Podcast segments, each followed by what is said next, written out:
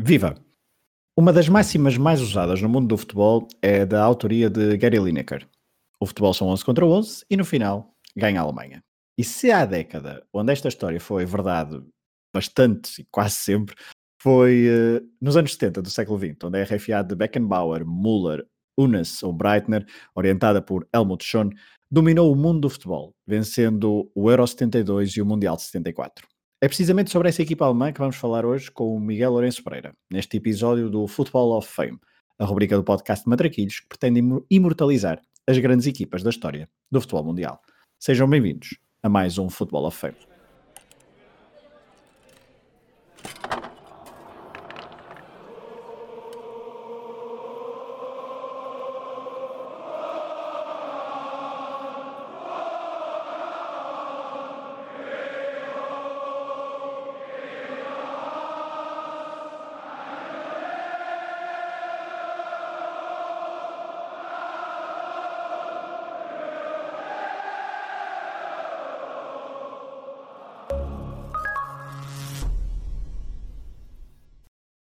Olá, Miguel. Olá, Fragoso, tudo bem? Como é que estás? Bem, também. Tens-me aqui preso nos anos 70, não é?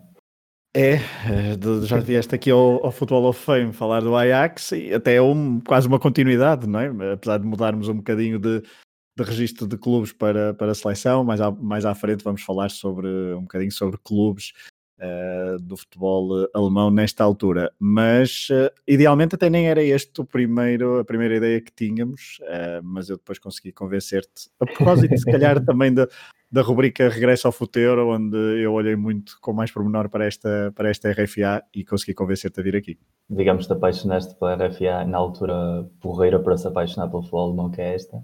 E eu vou já aqui apontar na minha agenda lá para março vir falar aqui do Liverpool dos anos 70, já que ficamos nos anos 70 e fico com tudo. Mas esta, esta década realmente é, é a década de futebol alemão que vale a pena, porque toda essa lenda que se criou à volta do futebol alemão, como tu disseste bem, da, do aforismo do Lineker, isso vem já na parte posterior, onde a vitória já era mais mecanizada, era quase, ganhavam com a camisola vestida, como se costuma dizer, mas nesta década de 70 ganhavam com estilo e isso é uma coisa que nós recuperamos com a Alemanha mais ou menos à volta de 2008, 2014. Esse ciclo também havia já um, um futebol da seleção mais estético, mas realmente durante os anos 70 eu atrevo-me a dizer que a Alemanha foi a equipa que não jogou futebol na Europa até por cima da, da Holanda. A Holanda fez num período muito curtinho de tempo, mas acho que a Alemanha, em diferentes encarnações, era realmente uma equipa espetacular de se ver jogar. Muito bem, eu tinha aqui apontado para pedir-te um, um, aperitivo do episódio, tu já o deste, é, portanto ficamos já, ficamos já com água na boca, mas vamos então agora entrar então mesmo no, no episódio Football of Fame, uh, lá está, como pretendemos imortalizar as grandes equipas do futebol mundial, uh, desta vez é uma nova seleção, uma equipa que dominou então o futebol mundial durante alguns anos, que foi então temida por quase todos os seus adversários, mas ainda antes disso, antes de entrarmos a fundo nesta equipa, vamos dar um bocadinho de contexto e viajaremos então um bocadinho mais, recuaremos mais no tempo e vamos uh, primeiro aos anos 50, Miguel porque hum, no pós-guerra, uma altura do século XX muito complicada para, para esta nação, que saíra derrotada da Segunda Guerra Mundial, a RFA estreou-se no pós-guerra, então, em Mundiais na edição de 54, onde a Hungria era a clara favorita. Aliás, os, os húngaros derrotaram os alemães na fase de grupos por 8-3. Só que a equipa capitaneada por Fritz Walter recuperou bem dessa derrota e venceu a Turquia, a Jugoslávia e a Áustria até chegarem depois então à final de Berna, onde marcaram o encontro com a Hungria. Os húngaros, lá está, eram os favoritos, jogavam naquela espécie de 4-2-4, tinham o famoso quarteto Puskas, Koksis, um, Idegutki e também Sibor, uh, mas na final de Berna houve o famoso milagre. Os húngaros até estiveram a perder por 2-0, golos aos 6 e 8 minutos, mas os homens da RFA chegaram ao empate ainda antes dos 20 minutos e depois aguentaram estoicamente as investidas húngaras para, aos 84 minutos de jogo, marcarem o 3-2 para desespero e incredulidade húngara e mundial. Miguel, muito resumidamente, que equipa era esta orientada uh, por Sepp Herberger? Como é que jogava? Uh, se permite, antes deixa-me começar um pouquinho mais atrás, porque acho que, que é claro. é fundamental para entender o contexto dessa Alemanha. Digamos que essa Alemanha, na altura, na Europa, tinha um prestígio mínimo ou seja, hoje em dia nós imaginamos a Alemanha como uma potência do futebol mundial e isso não existia nos anos 50, bem longe disso. A Alemanha teve seis selecionadores entre 1928 e 1998, ou seja, imaginemos uh, o largo período de tempo que houve várias pessoas ao comando da seleção. O Herberger chega uh, ao comando da seleção alemã em 1936. A Alemanha tinha nos anos 30 começado a dar sinais de que havia ali potencial do meu futebol, havia uma equipa mítica que era o Schalke 04, tinha um selecionador que era um jogador extremamente ligado ao partido nazi que era o Otto Nertz, havia ali uma certa sensação de que se estava ali a forjar uma potência. Há um jogo mítico em, em Wroclaw, que na altura era território alemão, se chamava Breslau, em que a Alemanha goleia a Dinamarca num jogo de qualificação uh, para o Mundial de 38, já com o Herbert como treinador, e ali vai-se forjando esse espírito. Depois há a anexação da Áustria, que era a grande equipa da Europa Central nessa época, há a Segunda Guerra Mundial, a Alemanha entra em depressão, aliás, até 1949 a Alemanha não podia jogar nenhum jogo oficial, a Alemanha, como tal, não existia RFA, era tudo ainda territórios ocupados pelos exércitos americano, soviético, francês e inglês, e portanto eles tiveram sem competir durante muito tempo. E a maior parte dos jogadores da seleção alemã, como a maior parte dos alemães, foram enviados aos, aos diferentes frentes da guerra.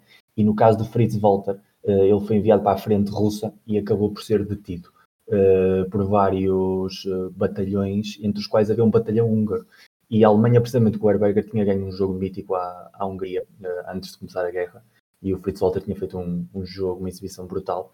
E então, por terem identificado como, como o herói desse jogo, conseguiram salvá-lo de ser enviado a um gulag uh, na União Soviética. Ele pôde voltar a casa. Nem todos os jogadores tiveram essa sorte. O certo é que a Alemanha, que chega a 54 a esse Mundial, é uma equipa que está perfeitamente instalada nos cânones da época. e significa que jogava num WM eh, tradicionalista, Uh, era uma equipa que não tinha grandes referências a título individual, uh, bebia muitíssimo do Kaiserslautern, que era a equipa onde jogava o Fritz Walter e também o irmão, o Otmar Walter e, e uma série de outros internacionais. E, e, realmente, dentro de todas as seleções que se podiam pensar como candidatas a ganhar esse título, a Alemanha provavelmente não estava nem sequer no top 6. Portanto, o milagre de Berna já não é só o facto de ter ganho a Hungria, é o facto de ter sequer chegado à final e ter podido ser campeão do mundo. Uh, mas há uma explicação em toda a campanha, ou seja, há, há um lado tecnológico que é, que é, fundamental, que é a introdução das chuteiras com pitões que se podiam ajustar. Na altura, as chuteiras de futebol eram, eram basicamente botas em que os pitões vinham incorporados e, independentemente do terreno de jogo, se estivesse mais enlameado, mais empapado com chuva, uh, a utilização é sempre a mesma. O Sepp Herberger era amigo pessoal de um homem chamado Adi Dassler, que é o fundador da, da mítica Adidas, que começa a trabalhar precisamente nessa década com a Federação Alemã, e é para esse Mundial onde ele inventa a chamada chuteira com o pitão ajustável, que permite que, segundo o, o relevado onde se jogasse, uh, os jogadores alemães tivessem sempre uma chuteira mais adaptada às condições. Isso ajudou-lhes muitíssimo, sobretudo no jogo com a Jugoslávia e com a Áustria e também na final. E depois, há a sensação de que a Alemanha perde o jogo com a Hungria porque esse Mundial era disputado de uma maneira muito curiosa. Havia quatro grupos de, de quatro equipas, mas nem todos jogavam contra todos, como nós estamos habituados a ver. Exato. As equipas só jogavam contra dois dos rivais. E se houvesse um empate na classificação, teriam de fazer um play-off. Ora, a Alemanha, nesse grupo, não jogou com a Coreia do Sul, que era a quarta equipa, joga, joga com a Turquia, ganha, mas depois perde com a Hungria, mas a Turquia joga com a Coreia e ganha, portanto ficam empatados em dois pontos cada um. E daí jogar esse play-off para a Alemanha já sabia que ia perder com a Hungria. Era altamente improvável que não acontecesse. Então, nesse jogo, jogam as segundas figuras. Portanto, é uma derrota enganadora. Com o passar do tempo, chegou-se a equacionar a possibilidade de eles estarem a, a querer enganar os turcos, eh, ou, desculpem, querer enganar os húngaros de cara à final. Isso não tem sentido nenhum, porque a própria Alemanha não imaginava sequer que pudesse chegar à final, não havia nenhum tipo de expectativa à volta disso. Uh, mas o que sim era necessário era poupar jogadores para o segundo jogo com a Turquia, que eles conseguiram e ganharam. A grande diferença foi que nesse jogo contra a Hungria, um dos centrais, um dos três defesas alemães, lesionou Puskas. Uma jogada que todos os registros da época dizem que é a típica jogada de jogo, eh, não há ali maldade nenhuma, mas também aí, depois da final, se criou o mito de que eles foram caçar uh, o Puskas para evitar que jogasse. Uh, o certo é que a Alemanha cai uh, no segundo grupo, porque outra das curiosidades dessa fase final é que os ganhadores de grupos iam para um lado do quadro e os segundos para outro, que garantia que a final seria disputada sempre por um vencedor da primeira fase de grupos e um segundo classificado. Algo que não faz sentido absolutamente nenhum no estilo competitivo, mas a FIFA, naqueles anos, tinha essas ideias peregrinas. Então, estando no, segundo, no quadro mais fácil, digamos assim, uma espécie de Portugal 2016, a Alemanha consegue eliminar a Jugoslávia e a Áustria de maneira estrondosa e chega à final. Está a perder por 2-0 muito cedo, que era algo muito habitual nos húngaros, eh, entrarem a matar. Eh, vimos isso uh, na conversa que tivemos com o Rui aqui a falar sobre o, Inglaterra-Hungria de 53, e era um apanágio dessa equipa. Mas a Alemanha era uma equipa que um sentido competitivo muito forte, empata logo imediatamente. Aqui não há nenhum drama de reviravolta no final do jogo. O que há sim é depois de chegarem ao 3-2 com o mítico gol do, do Ram, a Hungria consegue empatar o jogo e o jogo é anulado a coisa de dois minutos do fim. Uh, há muito poucos registros visuais dessa final, pelo contexto histórico da época, mas dá a sensação de que ele realmente estava, estava em offside nas imagens que temos, e portanto acaba por ser uma vitória a todos os títulos histórica. A Hungria realmente era a melhor equipa e tinha melhores jogadores, mas a forma como os alemães começaram aí a criar esse ADN de nunca se deixarem intimidar por equipas esteticamente mais atrativas ou emocionalmente mais potentes, acaba por aumentar essa sensação de invencibilidade que depois, com o tempo, se foi ganhando justamente na década de 70. É, e que depois no, no Mundial de 74, já falaremos daqui a pouco, foi fundamental em, em num ou outro jogo onde uh, tiveram inclusivamente que dar a volta, a volta ao resultado e mostrar então essa, essa personalidade. Uh, isto foi em 54, um, ehm, agora queríamos entrar um bocadinho mais uh, para falar um bocadinho da transição entre Sepp Herberger para Helmut Schoen, porque lá está, foi foram os treinadores, Helmut Schoen foi o treinador que sucedeu uh, a Herberger. Uh, no Mundial de 58, Herberger ainda levou a RFA ao quarto lugar no torneio realizado na Suécia, depois de perderem precisamente contra a seleção anfitriã nas meias uh, finais. Por esta altura, a RFA ainda não tinha decidido participar na qualificação Uh, portanto, o primeiro europeu de seleções, o que se realizou em 1960, a Alemanha, a RFA, uh, não, não entra nessa, nessa fase de qualificação, concentra atenções no Mundial de 62 uh, e nesse torneio realizado no Chile, a Alemanha atingiu apenas os quartos de final, onde foi eliminada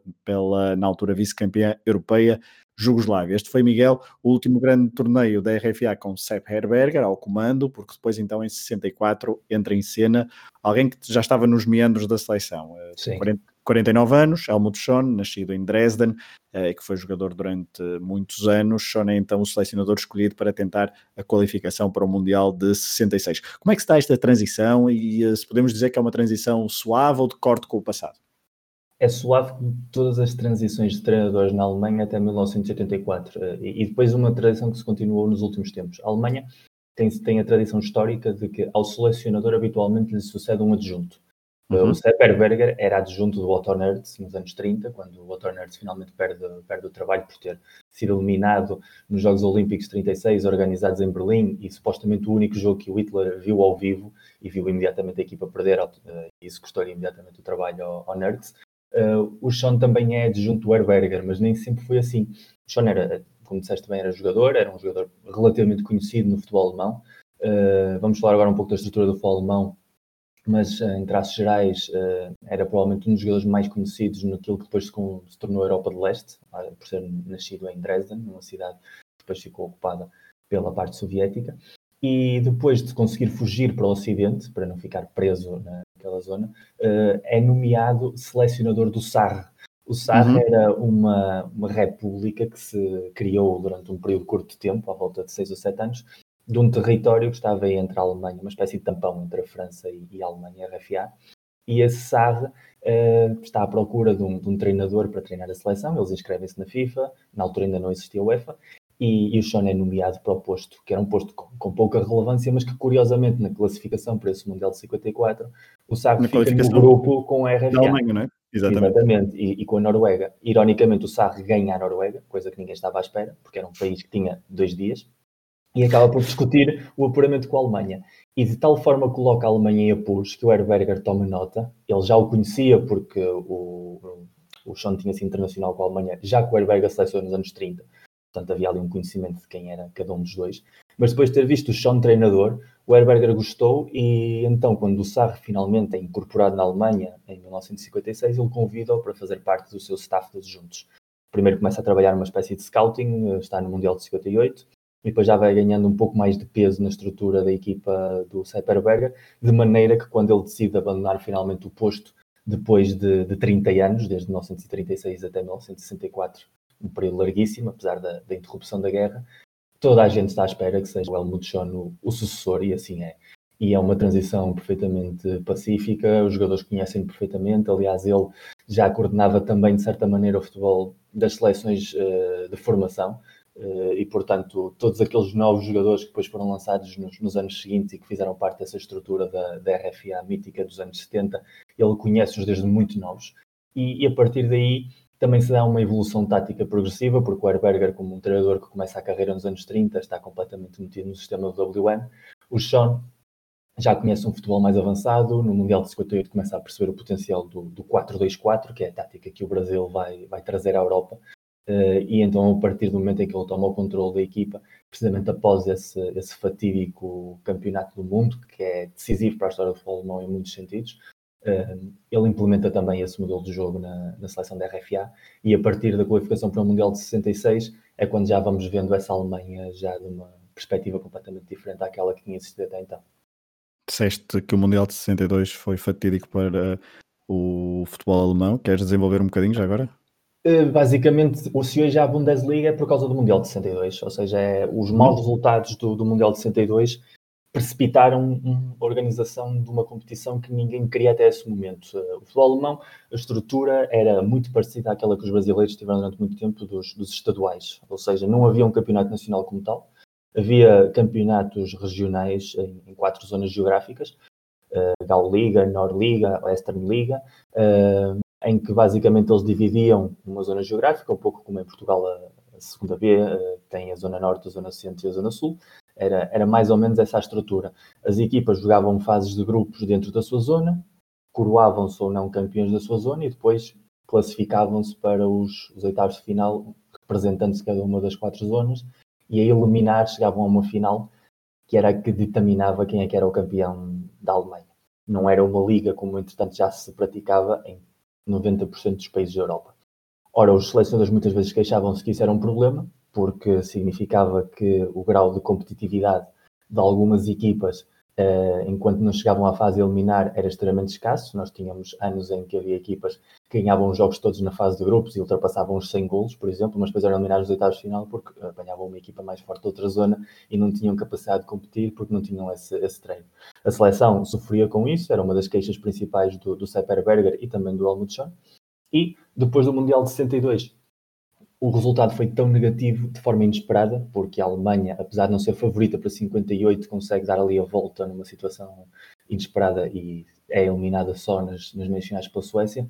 Isso no início deu a sensação de que a Bundesliga afinal não é necessária, uma liga não é preciso porque o nosso sistema continua a funcionar. Mas depois do resultado de 62 tornou-se inequívoco que toda a Europa estava a caminhar na direção dos campeonatos de ligas e que a Alemanha não podia ficar para trás. Ao mesmo tempo, eh, começavam a emigrar jogadores uh, da seleção importantes para países, sobretudo como a Itália, uh, porque havia também uma limitação de salário muito grande no, no, futebol alemão. E, de certa maneira, havia também a tradição, que não era só como a Alemanha, também existia noutros países da época, se sais do teu país, não jogas pela seleção. E então a Alemanha começou a ver como jogadores do nível do Schnellinger, por exemplo, vão jogar para a Itália e deixam de estar a ser ativos, importantes na seleção, e isso vai esvaziando um pouco de talento. Então a ideia de ter uma liga também era de fortalecer economicamente os clubes principais e a partir desse momento poder reter os seus melhores jogadores e manter a seleção competitiva. Muito bem, é, é precisamente esse o ponto que eu tinha aqui preparado para, para continuarmos a falar, que é falar um bocadinho do futebol alemão a nível de clubes, então, nos anos uh, 60. A Bundesliga é um torneio então, que só nasce em 1963 e nos anos 60 Uh, foram vários os clubes, da, os clubes campeões da Bundesliga: Colónia, Werder Bremen, 1860 Munique, Eintracht Braunschweig, Nuremberg, Bayern Munique e Borussia Mönchengladbach foram os vencedores entre 63-64 e 69-70. Só em 70-71 é que houve um campeão a repetir o triunfo no campeonato, neste caso o Borussia Mönchengladbach, iniciando aqui depois um domínio juntamente com o Bayern, mas já lá iremos aos anos 70, porque antes uh, interessa olhar para os anos 60 ainda e para o futebol de clubes na Alemanha. Eu já referi a variedade de clubes campeões, deixa-me só salientar também alguns pormenores das participações dos clubes da RFA nas competições europeias. Nos anos 60, curiosamente, os melhores resultados reportam-se a edições pré-existência uh, da Bundesliga, com o Hamburgo nas meias finais em 71, em 61, assim aqui é, e Dortmund em 64, isto na taça dos clubes campeões europeus. Depois disso, o melhor foram mesmo quartos de final e ficam para registrar algumas derrotas até algo dolorosas, como a do Bayern frente ao Saint-Etienne, ou também a do Nuremberg frente ao Ajax. Na Taça das Taças, por exemplo, edições 65, 66 e 66, 67, Dortmund e Bayern venceram a prova, respectivamente. Miguel, como é que era o futebol de clubes na Alemanha nesta década, neste início da Bundesliga? Já havia hum, indícios de que os clubes estavam a evoluir e a começar a criar talentos para explodirem na década seguinte? Sim, mas o processo foi de crescimento lento e os resultados na Europa são sempre uma boa vara de medir. Quando a Bundesliga é criada, é, é muito difícil ver qual é a política que vai ser adotada para decidir quem é que vai poder participar na, na primeira divisão porque a segunda divisão continuava a ser regional, ou seja, eles não criaram a Bundesliga 1 e a 2 ao mesmo tempo, para criarem a 2 foram preciso passar quase 10 anos. Isso significava que os jogadores considerados profissionais só podiam estar na primeira divisão e havia uma grande luta por parte dos clubes a quem é que tinha acesso a essa Bundesliga. Uh, Tentou-se criar um, um, paradigma à volta da soma dos melhores resultados nos últimos 5, 6 anos, uh, também pela importância de que as cidades tinham na, na vida do país, por exemplo, automaticamente apesar de estar isolada e dos seus clubes não terem pergaminhos no futebol alemão, foi decidido que tinha sempre de existir uma equipa de Berlim na primeira divisão. Isso beneficiou muitíssimo o Hertha de Berlim, que durante toda a década teve, teve resultados pasmosos e que conseguia sempre ficar na, na competição por o peso da cidade e depois, quando foram finalmente promovidos, uh, fez com que subisse à primeira divisão o Tasmania Berlim, que ostentou até hoje o recorde de pior participação de todos os tempos, porque era realmente uma equipa muito fraquinha. Uh, automaticamente, o que se tentou fazer foi uma, uma divisão geográfica também e estabeleceu-se desde o primeiro dia que não podia haver duas equipas da mesma cidade na Bundesliga, pelo menos nas fases iniciais. Isso fez, por exemplo, que o Bayern Munique, que era um, um clube histórico dos anos 30, que tinha tido um ativismo contra o regime nazi muito forte, era um clube que tinha uma história líderes da comunidade hebraica. O seu presidente nos anos 30, Kurt Landauer, tinha sido obrigado a fugir do país para não acabar no campo de concentração. E isso tinha beneficiado muitíssimo o 1860 Munchen, que foi finalmente, nos anos 60, o escolhido para representar a, a Baviera e a cidade de Munique, obrigando o Bayern a continuar a competir na segunda divisão. E houve ali uma série de nomes históricos que conseguiram participar desde o princípio, mas outros que tiveram de começar desde zero e são esses os projetos que depois nos anos 70 vão ser diferenciais, como é o caso também do, do Borussia de Mönchengladbach. No primeiro ano, uh, o facto de ter-se mudado o salário máximo e de haver representantes mais ou menos distribuídos de forma geográfica criou uma espécie de, de sensação de falso equilíbrio. Como tu disseste muito bem, não havia uma continuidade dos ganhadores. Uma equipa ganhava no ano e no ano a seguir podia acabar perfeitamente em sétimo ou oitavo lugar. Havia ali uma, uma variedade muito grande e isso depois também se vinha refletido na Europa. O que já se começa a perceber é que há uma aposta muito importante na formação, isso vai ser determinante para a história dos anos 70 do futebol alemão, porque é toda feita ela de jogadores que a partir dos anos 60 começam a acumular minutos nas pernas muito cedo, e isso depois vai potenciar eh, também uma maior adaptação ah, ao novo ritmo de jogo e à nova dimensão tática que nos espera já, já nos anos 70. Muito bem, vamos ainda antes de irmos à, ao assunto que nos trouxe aqui, principalmente durante a RFA dos anos 70, continuamos só aqui a dar um bocadinho de contexto, porque acho que é uh, bastante importante para perceber depois o futebol alemão no, uh, nos anos 70 e aquela seleção então que venceu o europeu e o mundial de forma consecutiva, mas vamos ainda tentar perceber o que é que aconteceu nos mundiais de 66 e 70, um, uh, perceber se, se estávamos aqui a já a ver o nascimento de uma futura campeã europeia e mundial, ou se estávamos a olhar para uma coisa completamente diferente.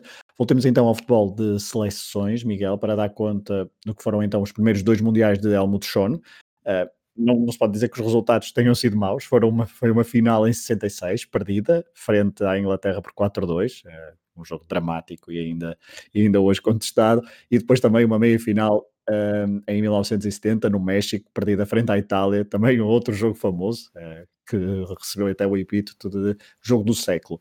Pelo meio, é preciso não esquecer, Sean e a RFA falharam o apuramento para o Euro 68, isto na primeira vez em que a RFA decide participar na corrida a este torneio, uh, e tudo até correu mal por causa de um inesperado empate na, é, na Albânia, uhum. é, a zero bolas, 0-0. Uh, eh, para além de te perguntar o que, é que, o que é que já víamos nesta nova RFA de Helmut Schoen, gostaria de saber se achas que se uma destas seleções, ou a de 66 ou a de 70, tivesse vencido um dos torneios, teria tanta importância como aquela que vamos falar daqui a instantes, a que venceu os torneios de 72 e 74? Uh, não, não, não, acredito que tivesse. Uh, mais do que os resultados obtidos por essa, por essa Alemanha, que é uma Alemanha que já apresenta nomes que depois vamos falar nos anos 70 e algumas similitudes, se bem que a nível de jogo é bastante diferente, o que ficam são as sensações. A Alemanha de 66 e de 70, sem ter ganho absolutamente nada, é provavelmente a equipa mais divertida de ver uh, nos dois torneios a nível europeu, representantes europeus. Eles são a equipa que marca mais golos a seguir a Portugal em 66 e a equipa que marca mais golos a seguir ao Brasil em 70. Portanto, eram equipas declaradamente ofensivas, muito longe do estereótipo depois que se criou com, com o futebol alemão e, sobretudo, eram equipas uh, muito positivas na forma de jogar. Uh, fazendo um pouco a comparação com os nossos tempos, num país que, apesar de já ser campeão do mundo, continuava a ter uma liga que não estava dentro das potências, a Alemanha dos anos 60 é a Holanda de hoje. Uh, equipas atrativas, com muita juventude, um futebol muito positivo. A ideia que nós hoje temos da, da Holanda era a ideia que as pessoas tinham nos anos 60 da própria RFA. E isso viu-se muitíssimo, sobretudo no Mundial de 70. No Mundial de 66 começa ainda com muitos veteranos do, dos torneios de, anteriores, como tu e o Rui já nos ensinaram aqui no, no regresso ao futuro, a Alemanha não quer participar no, nem no Euro 60 nem no Euro 64, são decisões da, da própria federação, de acordo com, com o Herberger, na altura selecionador, e depois quando se tenta finalmente classificar para o Euro 68, tem essa tropeção em Tirana, depois no jogo de estreia do Gerd Müller pela seleção, na, na primeira, na primeira mão da eliminatória, terem ganho 5-0, com, com, quase todos os golos do Gerd, uh, acabaram por, com esse empate, permitir que a Jugoslávia se classificasse e depois chegasse inclusive à, à final.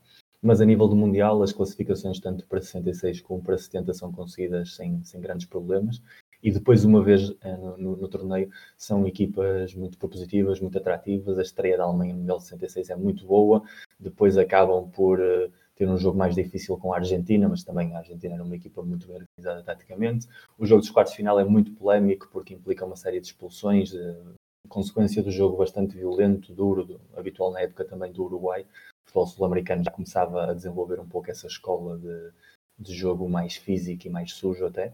E depois a meia-final com a União Soviética é um, é um bem autêntico de futebol da Alemanha, que termina com um resultado perfeitamente de acordo com, com a diferença das equipas. A final ficou famosíssima pelo golo da bola que, que entrou que não entra, mas realmente não deixa de ser uma final muito competida. A Alemanha empata mesmo no minuto 89, já quando os ingleses se viam campeões, e consegue arrastar o jogo para o prolongamento, mas aí tanto a, a experiência tática dos ingleses com o seu modelo de jogo mais, eh, a maior novidade, que é o 4-4-2 sem extremos, e também o facto de estarem a jogar em casa com todo esse peso emocional, acabou por pesar mais a favor da, da Inglaterra, juntamente com, com esse lance polémico.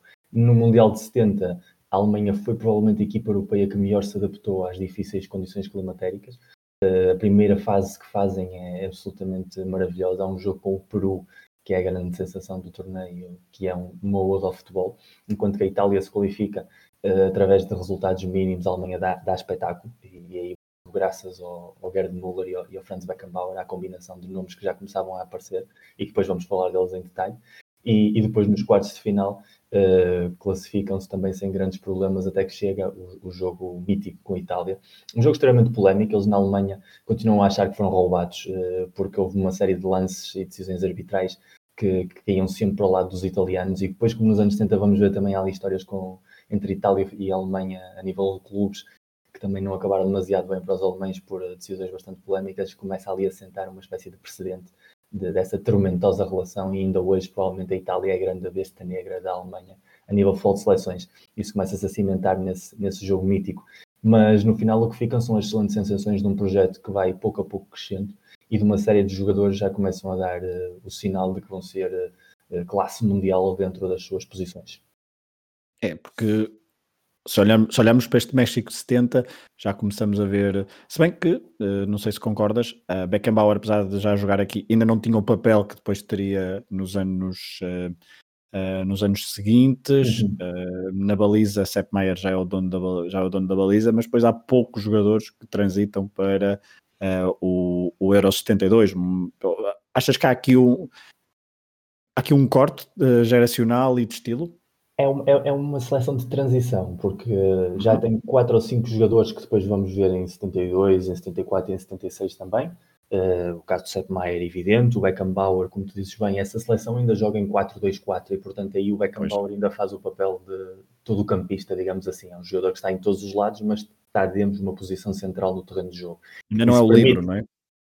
Ainda não é um livro. E eu, e eu deixei há pouco precisamente o detalhe de falar do jogo com a Inglaterra, porque depois a seguir vamos falar também de outro mítico jogo certo. com a Inglaterra, mas nesse jogo já se começa a perceber o que é que pode vir a ser o Beckenbauer a nível diferencial, partindo de trás para a frente.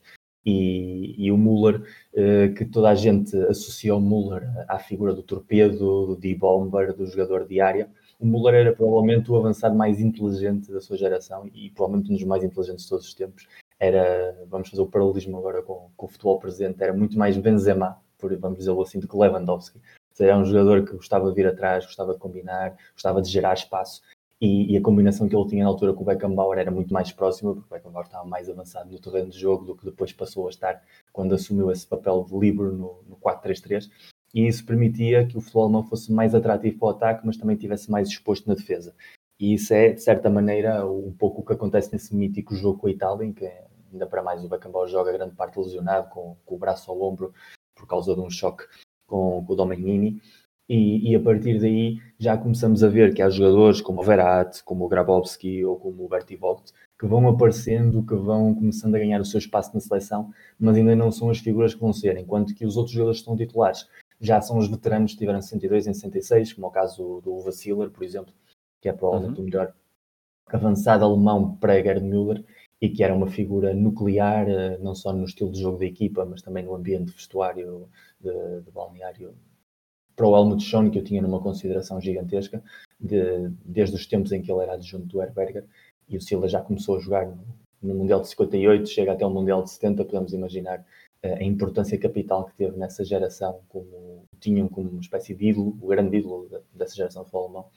Mas depois, quando já cortamos para 1972, já vamos ver que há aí sim uma, uma revolução absolutamente total e absoluta dos protagonistas e também do sistema tático que utilizam, que faz com que a Alemanha atrativa de 66 e 70 se torne uma Alemanha letal em 72 e em 74.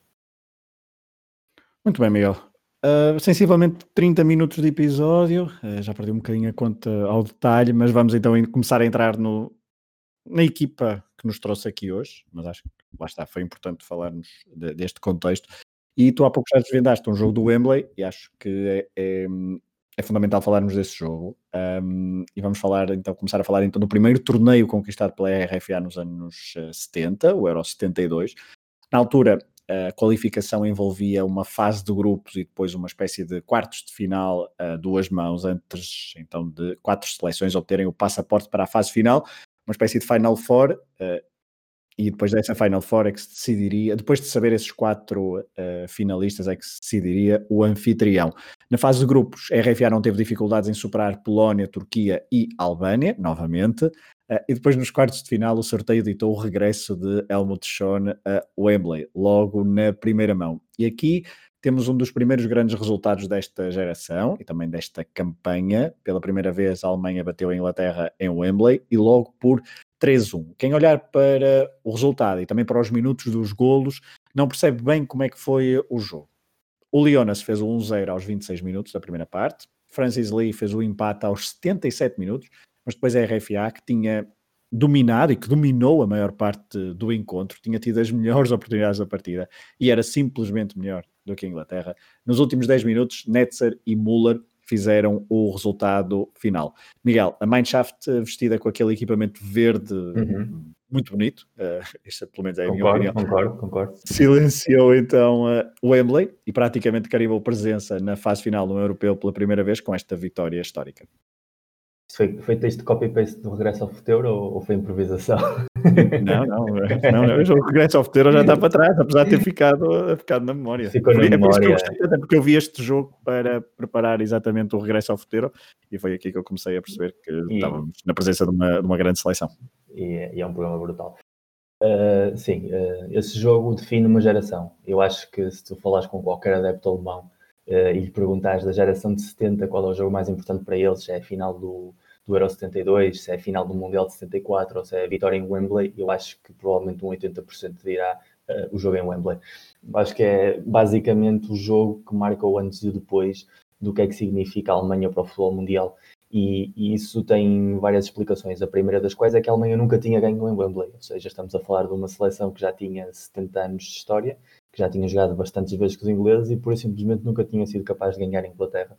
E isso para um país que tem a ligação histórica que tem com a Inglaterra, a partir das guerras, mas também através de, das influências de, de jogo, uh, foi uma espécie de, de, quebrar o tabu, de uma relação quase de cortar um cordão umbilical com, com a figura mais paterna e inspiradora da, da origem do futebol e aprender a escrever a sua própria história. Uh, a Alemanha ainda tinha muitos complexos antes desse jogo, apesar de ter ganho o Mundial de 54, mas sentiam de certa maneira que o Mundial de 54 tinha sido algo fruto do azar, digamos assim, do acaso. E, e, a partir desse jogo em Wembley é quando tudo muda, é quando a Alemanha começa a acreditar em si própria e todos os jogadores que estiveram aí, que depois falaram sobre esse jogo e sobre essa época, dizem sempre que esse é o momento quando voltam a casa que olham uns para os outros e dizem nós agora também somos, fazemos parte dos, dos adultos e, e, já não é só estar aqui a competir, a divertir-nos e jogar, temos, temos material realmente para fazer daqui uma equipa campeã. E, e depois a estrutura do jogo em si, uh, da importância que tinha uh, a partir de terem jogado uma fase de qualificação, em que curiosamente tiveram de voltar a jogar com a Albânia e desta vez não tiveram os mesmos problemas de quatro anos antes, uh, a Inglaterra, não nos podemos esquecer, continuava a ser uma das grandes potências a nível mundial. A Alemanha consegue eliminar a Inglaterra em 70, mas consegue de uma maneira muito, muito curiosa e, e, é preciso voltar a esse jogo depois para entender o Wembley. Nesse jogo a Inglaterra é, é bastante superior à Alemanha, uh, domina inclusive a primeira hora com, com relativa facilidade e coloca-se inclusive a ganhar 2-0. Uh, o passo é que o Alf Ramsey hum, não se adaptou muito bem, nem conseguiu que o seu sistema tático se adaptasse muito bem nem as suas eleições ao, ao clima ele não confiava nos suplentes que tinha e, portanto, fez os titulares jogar até a exaustão. E aquilo, naquele torneio era fundamental a, a rotação, porque os jogos eram disputados para serem vistos na Europa. Uh, à hora de jantar eram disputados à hora de almoço uh, no México, no México mais, é? a mais de 40 graus, uh, com altitude. Portanto, isso ditaminava muitíssimo a forma como as equipas reagiam. enquanto que a Alemanha fez, fez várias substituições de jogadores importantes, a Inglaterra jogou com os mesmos titulares. E quando o Bobby Charlton, que era a figura-chave dessa equipa, tinha sido marcado ao homem pelo Beckenbauer em todo o jogo.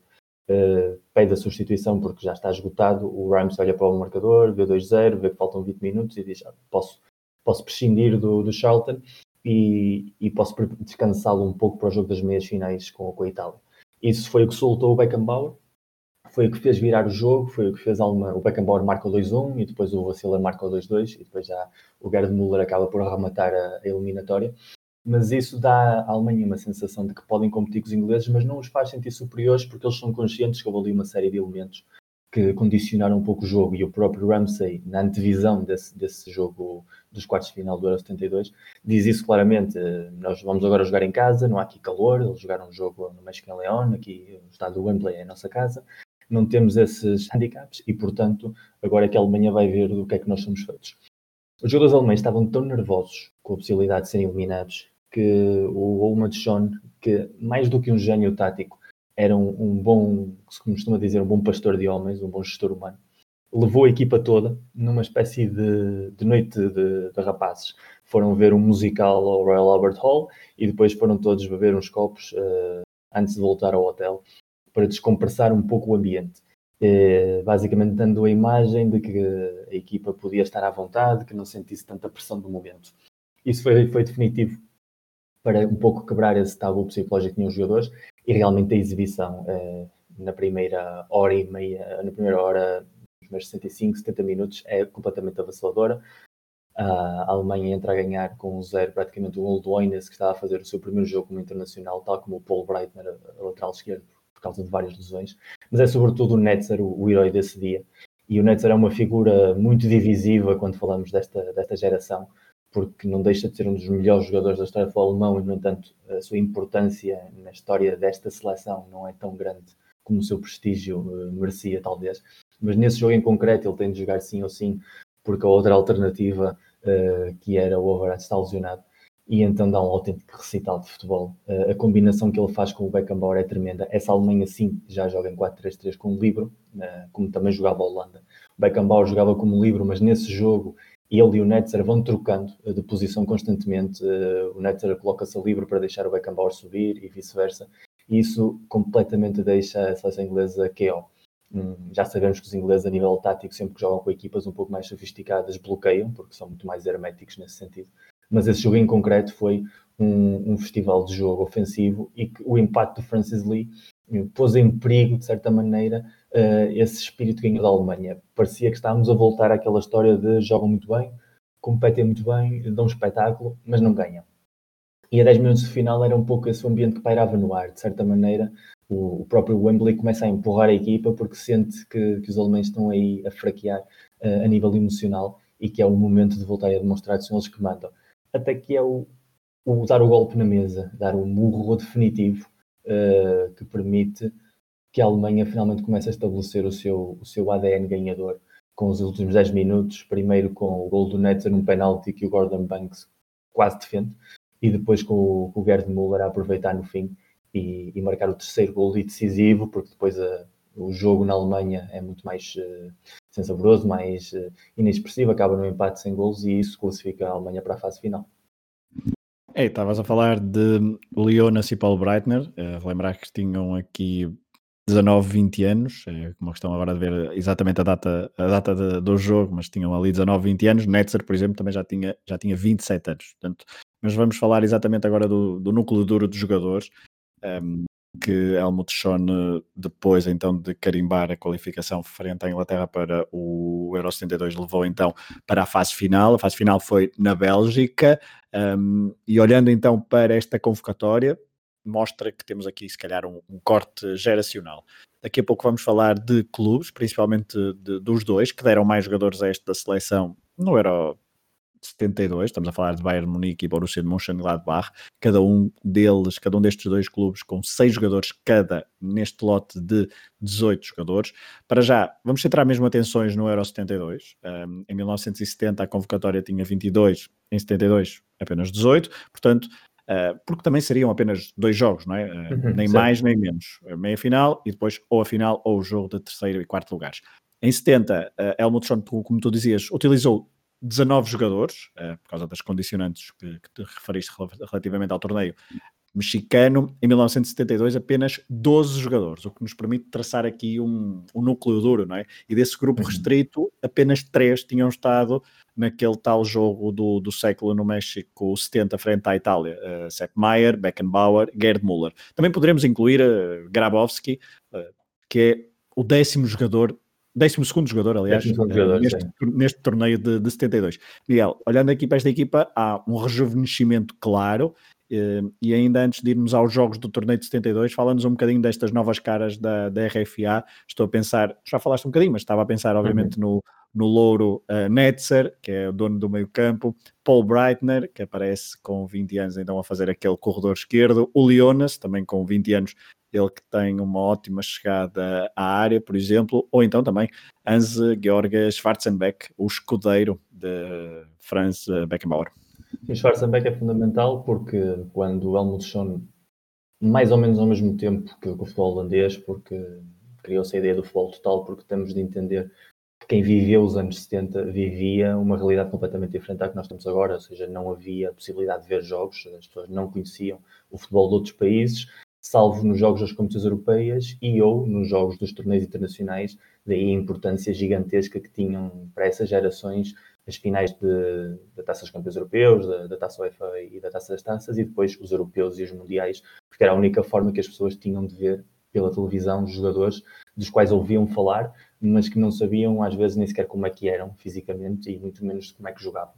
Uh, hoje em dia isso não existe, hoje a massificação da informação está aí. De certa maneira, isso também já está a tirar um, um peso emocional aos mundiais e aos europeus. A Champions League soube se reinventar como torneio de elite, mas hoje em dia não há aquele conceito, nem por, por parte dos jogadores, nem por parte dos adeptos, da importância do europeu e do mundial, como essas gerações tinham, que aquilo era basicamente contemplar o santo grau do futebol de dois em dois anos. E o futebol holandês na altura é o futebol que está a dominar a nível de clubes, na Taça dos Campeões Europeus, primeiro com o Feyenoord, depois com o Ajax, e portanto quando chega ao Mundial de 74 e a Holanda joga da mesma maneira, para os adeptos do futebol de, dessa geração, a Holanda é a única equipa que joga dessa forma, em 4-3-3, com futebol estético e atrativo mas a Alemanha fazia exatamente o mesmo, só que não tinha o mesmo impacto mediático. Tinha o futebol holandês, sobretudo porque nas competições europeias ainda não estavam a chegar às finais e, portanto, os seus clubes ainda não eram tão reconhecidos como tal. Sobretudo em 72, em 74 a situação já, já está numa fase de, de metamorfose. O Schwarzenbeck.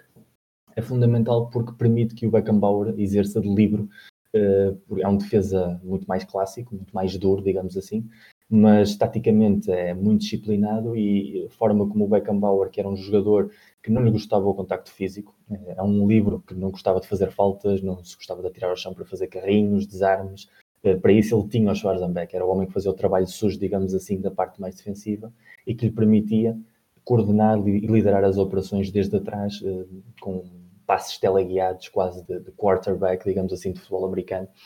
E, e isso uh, permitiu que os dois, primeiro no Bayern e depois na seleção, fizessem uma, uma dupla impecável à frente do Maier e, portanto, tínhamos ali três jogadores do Bayern que sabiam comunicar e entendiam-se à perfeição. Depois temos também o Oines, que, como dizes bem, era um jogador que, que, entrava muito bem na área, sobretudo para aproveitar os espaços que o, que o Gerd Müller deixava. Como eu tinha dito há pouco, o Müller é um avançado que gosta de gerar o espaço para outros, apesar de ser um killer quando tem a oportunidade. O entendimento que ele tinha com, com o Oinas, sobretudo, permitia Oinas uh, partir desde uma posição, digamos, de 8, uh, eh, em que estava sempre a jogar entre as linhas, mas que sempre com, com os olhos postos na, na área contrária e o aproveitamento dos espaços deixava ao Müller fez com que ele fosse pouco a pouco convertendo-se num jogador muito importante no Bayern e depois também na seleção desde muito novo. Ele que depois acabou a carreira mais cedo do que o previsto por culpa de, de lesões. E nessa seleção também, uh, muito importante o, o papel de, de, duas figuras da, da escola do mundo chamado Bach, o Hans Wimmer e o, e o Gunter Netzer. O Wimmer era, digamos assim, a escova do meio campo, o jogador o médio mais defensivo, que ajudava a compensar as subidas do, do Beckenbauer e a forma como o Netzer tinha de jogar, em que não tinha tantas preocupações defensivas, mas ao mesmo tempo era um jogador tecnicamente muito evoluído, taticamente muito inteligente e, e é basicamente o, o, pêndulo que dá esse equilíbrio ao, ao, jogo mais ofensivo do meio campo. E por fim o Netzer, o Netzer provavelmente na época era o, o rival do Cruyff mais do que o próprio Beckenbauer, até uh, no sentido, no estilo de jogo não no sentido de liderança nem de importância histórica, mas fisicamente falando e a nível eh, estético, da forma como se mexia no terreno de jogo, o Netzer era uma espécie de Beckham de Cruyff, eh, era omnipresente em qualquer posição do ataque, ele partia da, da posição de 8-10 naquele 4-3-3, eh, mas estava constantemente a aparecer em, em, zonas de finalização. E depois também tinha a capacidade de começar a organizar o, o futebol desde trás, e, e, de certa maneira há muitas similitudes com todas essas grandes diferenças históricas que é sempre preciso deixar eh, contextualizadas entre a forma de jogar desta Alemanha e depois a outra única seleção europeia que teve uma dominância tão preponderante, que foi a seleção espanhola entre 2008 e 2014, porque podemos perfeitamente ver o, o Netzer como uma espécie de Iniesta, um jogador capaz de, de, estar em todos os lados, ao lado de um jogador mais cerebral como o Beckenbauer, que poderia ser um, um Xavi, digamos assim, apesar de vir desde a posição de livro, e é com essa combinação entre os dois que faz com que esse futebol Alemanha seja tão estético e ao mesmo tempo tão pragmático. Ok, tu já foste dando aí algumas, mas algumas deixas sobre alguns jogadores, mas já agora, antes de entrarmos nos jogos da fase final uh, do Euro 72, uh, foram dois, podemos olhar um bocadinho para, para os jogadores. Sepp Maier na baliza, uh, depois até no final podemos fazer um bocadinho mais um balanço sobre até o próprio guarda-redes. Uh, depois eu tenho curiosidade em ouvir-te sobre Sepp Maier, mas ele era aqui ainda indiscutível na baliza da Alemanha. A defesa, já, fala, já falaste de Schwarzenbeck, de Beckenbauer. Paul Breitner, ele tinha muita liberdade para, para subir pelo corredor esquerdo e lá está, como disseste há pouco, também é um jovem a, a aparecer. Um, uh, eh, do lado direito temos um jogador um, que agora me está aqui a falhar o nome, mas é Otches, não é? Exatamente, Bremen, do Werder Bremen, exatamente, que também faz os, os dois jogos. Uh, e depois eu queria te ouvir falar um bocadinho de dois jogadores que um que é Kremers, que é Erwin Kremers uhum. do Schalke 04, que é um, quer-me parecer que é o jogador mais de um para um deste.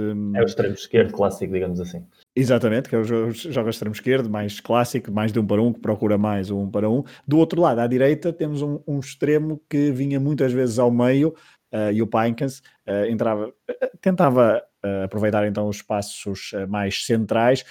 isto tudo encaixa naquele tal 4-3-3 que falavas há pouco, que se começa a solidificar neste Euro 72.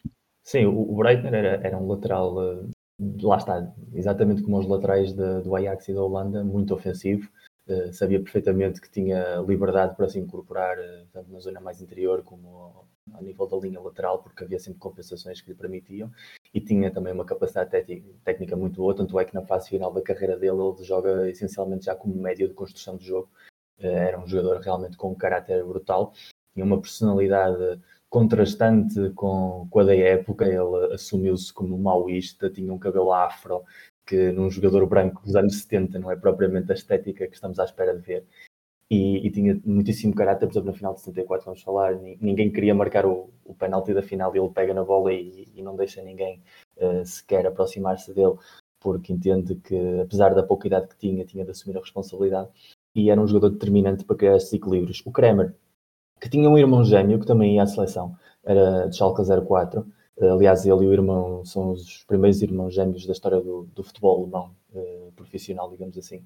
E era, como tu dizes bem, era o típico extremo que, que permitia jogar mais pegado à linha, facilitava o jogo interior do, do Breitner e, e, do Netzer, que se moviam mais por esse lado, e, e oferecia também essa amplitude de jogo e gerava esse, esse espaço central que depois o, o Müller, o Oines e o Ainkas sabiam aproveitar. O Ainkas era avançado centro, realmente Aliás, ele joga com a camisola 9 e no uhum. Borussia Mönchengladbach ele é o avançado centro da equipa.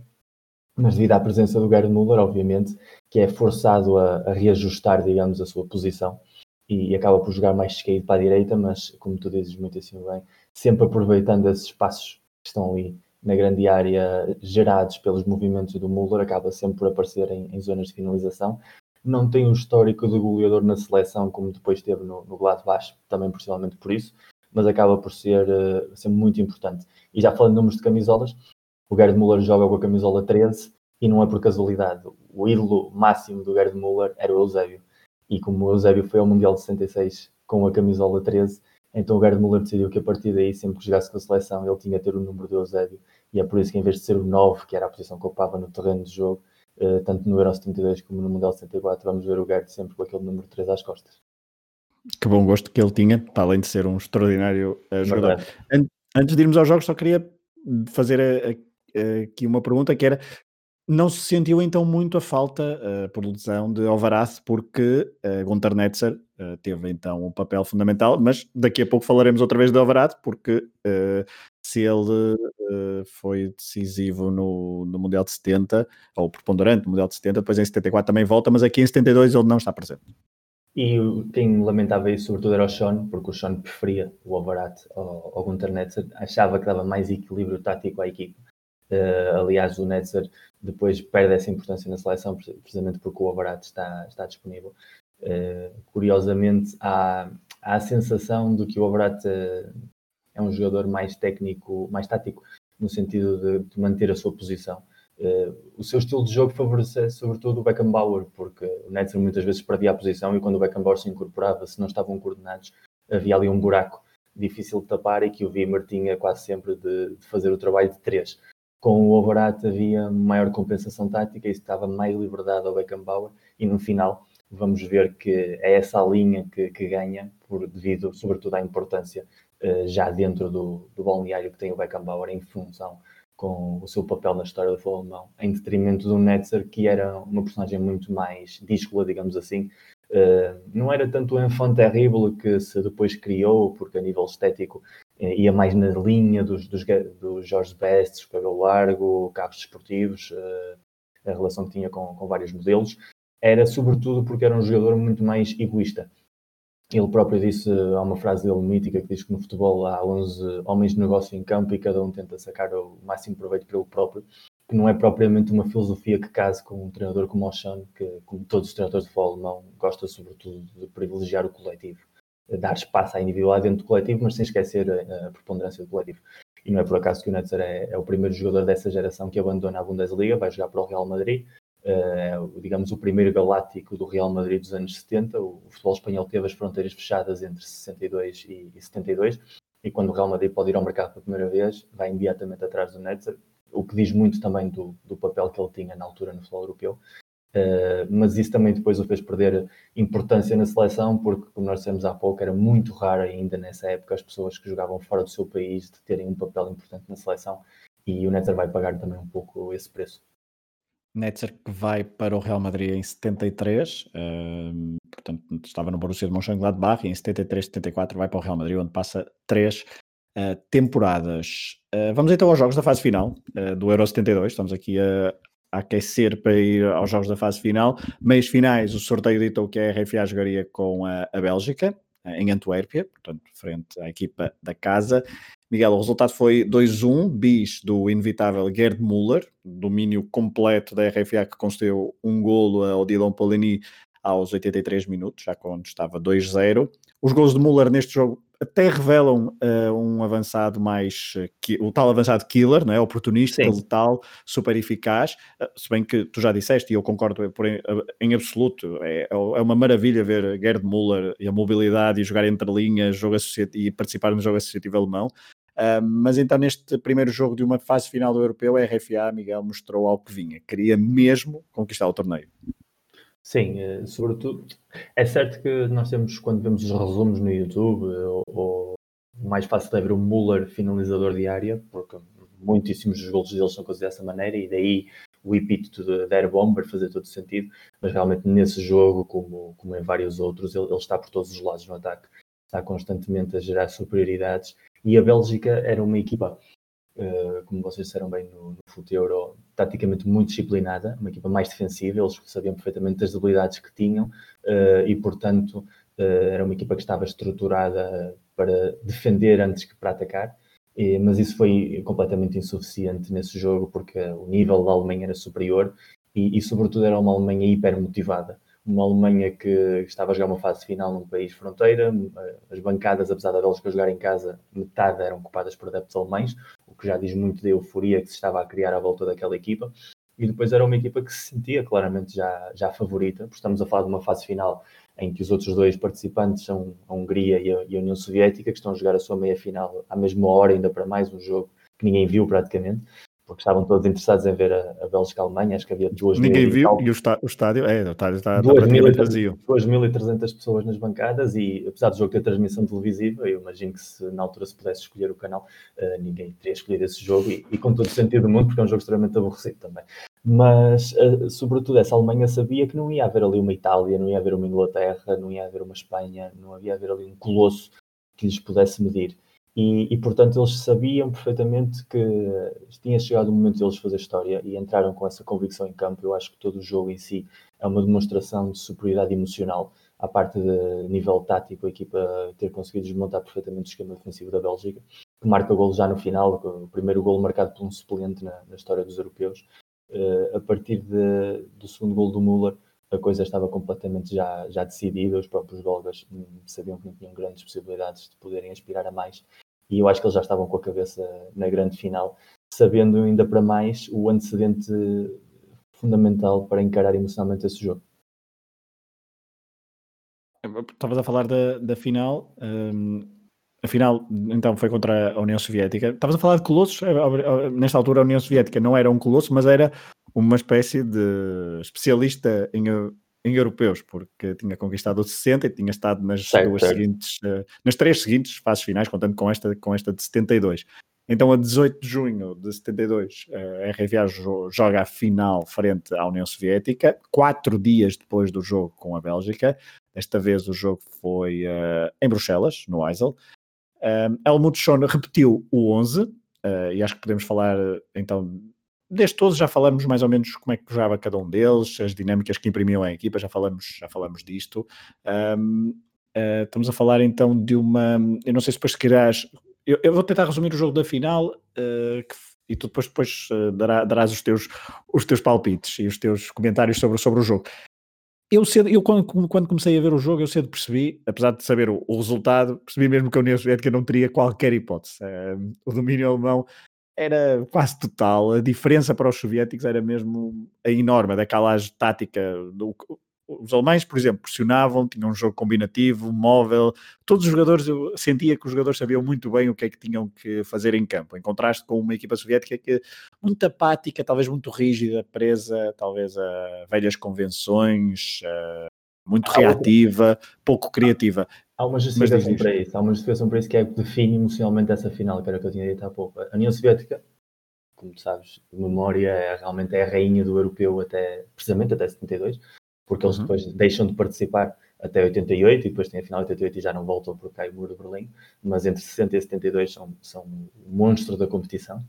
Mas é que uma semana antes de começar a fase final, há, há, uma inauguração do, do Olímpico de Munique, porque estamos a falar em 1962, vai haver Jogos Olímpicos de Munique uh, em agosto, e, e então decide-se inaugurar o estádio com um jogo amigável de futebol, e então, por questões também políticas, uh, que já vamos agora tentar também falar aqui um pouco do contexto que era a vida na Alemanha na altura, quando falámos do Mundial, mas por questões políticas decide-se convidar a União Soviética a jogar contra, contra a RFA nesse jogo de inauguração. A União Soviética também precisava de fazer jogos de preparação para, para o europeu, que ia ser disputado na Bélgica, portanto já tinham cruzado uh, a cortina de ferro, e aceitam esse jogo. E esse jogo, uh, com o estádio completamente à rolha de, de adeptos alemães, uh, o que acontece é um banho de futebol como poucas vezes se viu. A Alemanha ganha 4-1, o Gerd Müller marca os 4 golos, Estamos a falar dos dois 11 titulares, assim não, não houve rotação, não ali uma equipa uhum. soviética mais fraca. E os soviéticos ficaram de tal forma traumatizados que eles sabiam perfeitamente que não tinham perdido esse jogo, porque não se tinham aplicado, porque tinha havido sorte por parte dos alemães. Eles sentiam-se realmente inferiores. E essa União Soviética, ainda para mais, já não é a União Soviética com aqueles caracteres fortes dos anos 60, do Yashin, do Igor Neto, do Ponel Denik, é uma equipa já também numa fase de transição. Ainda não chegaram a essa equipa os jogadores do Dinamo de Kiev, Lobanovski, eh, como o Oleg Blokin, que vão aparecer nos anos depois. Eh, não há ali, provavelmente, grandes figuras, provavelmente o jogador mais, mais brilhante dessa geração fosse o Kurtislava, eh, porque de resto não havia ali estrelas que pudessem liderar o, o, projeto coletivo soviético, e isso faz com que essa derrota, de forma tão evidente contra a Alemanha nesse amigável, condicionasse a nível emocional as duas equipas. No lado da Alemanha, fazia-os sentir que, apesar de todo o prestígio histórico que tinha a União Soviética, que eles já tinham demonstrado uma vez no terreno de jogo que eles podiam ganhar com facilidade e que podiam fazer outra vez. E no lado, no lado soviético condicionou-os de tal forma que alguns dos jogadores da União Soviética disseram depois que antes do jogo começar e já com os hinos sentiam que, que a final estava perdida. E, e foi realmente um, uma diferença avassaladora de, do que se viu entre uma equipa e outra. O resultado foi 3-0. Uh, Gerd Müller marcou dois golos, Herbert Wimmer fez uh, na altura o 2-0, portanto foi o outro marcador de golo. E esse golo de Herbert Wimmer, por exemplo, também é um bom uh, resumo do que é que era o, o, futebol alemão e o jogo, o jogo alemão nesse, por essa altura.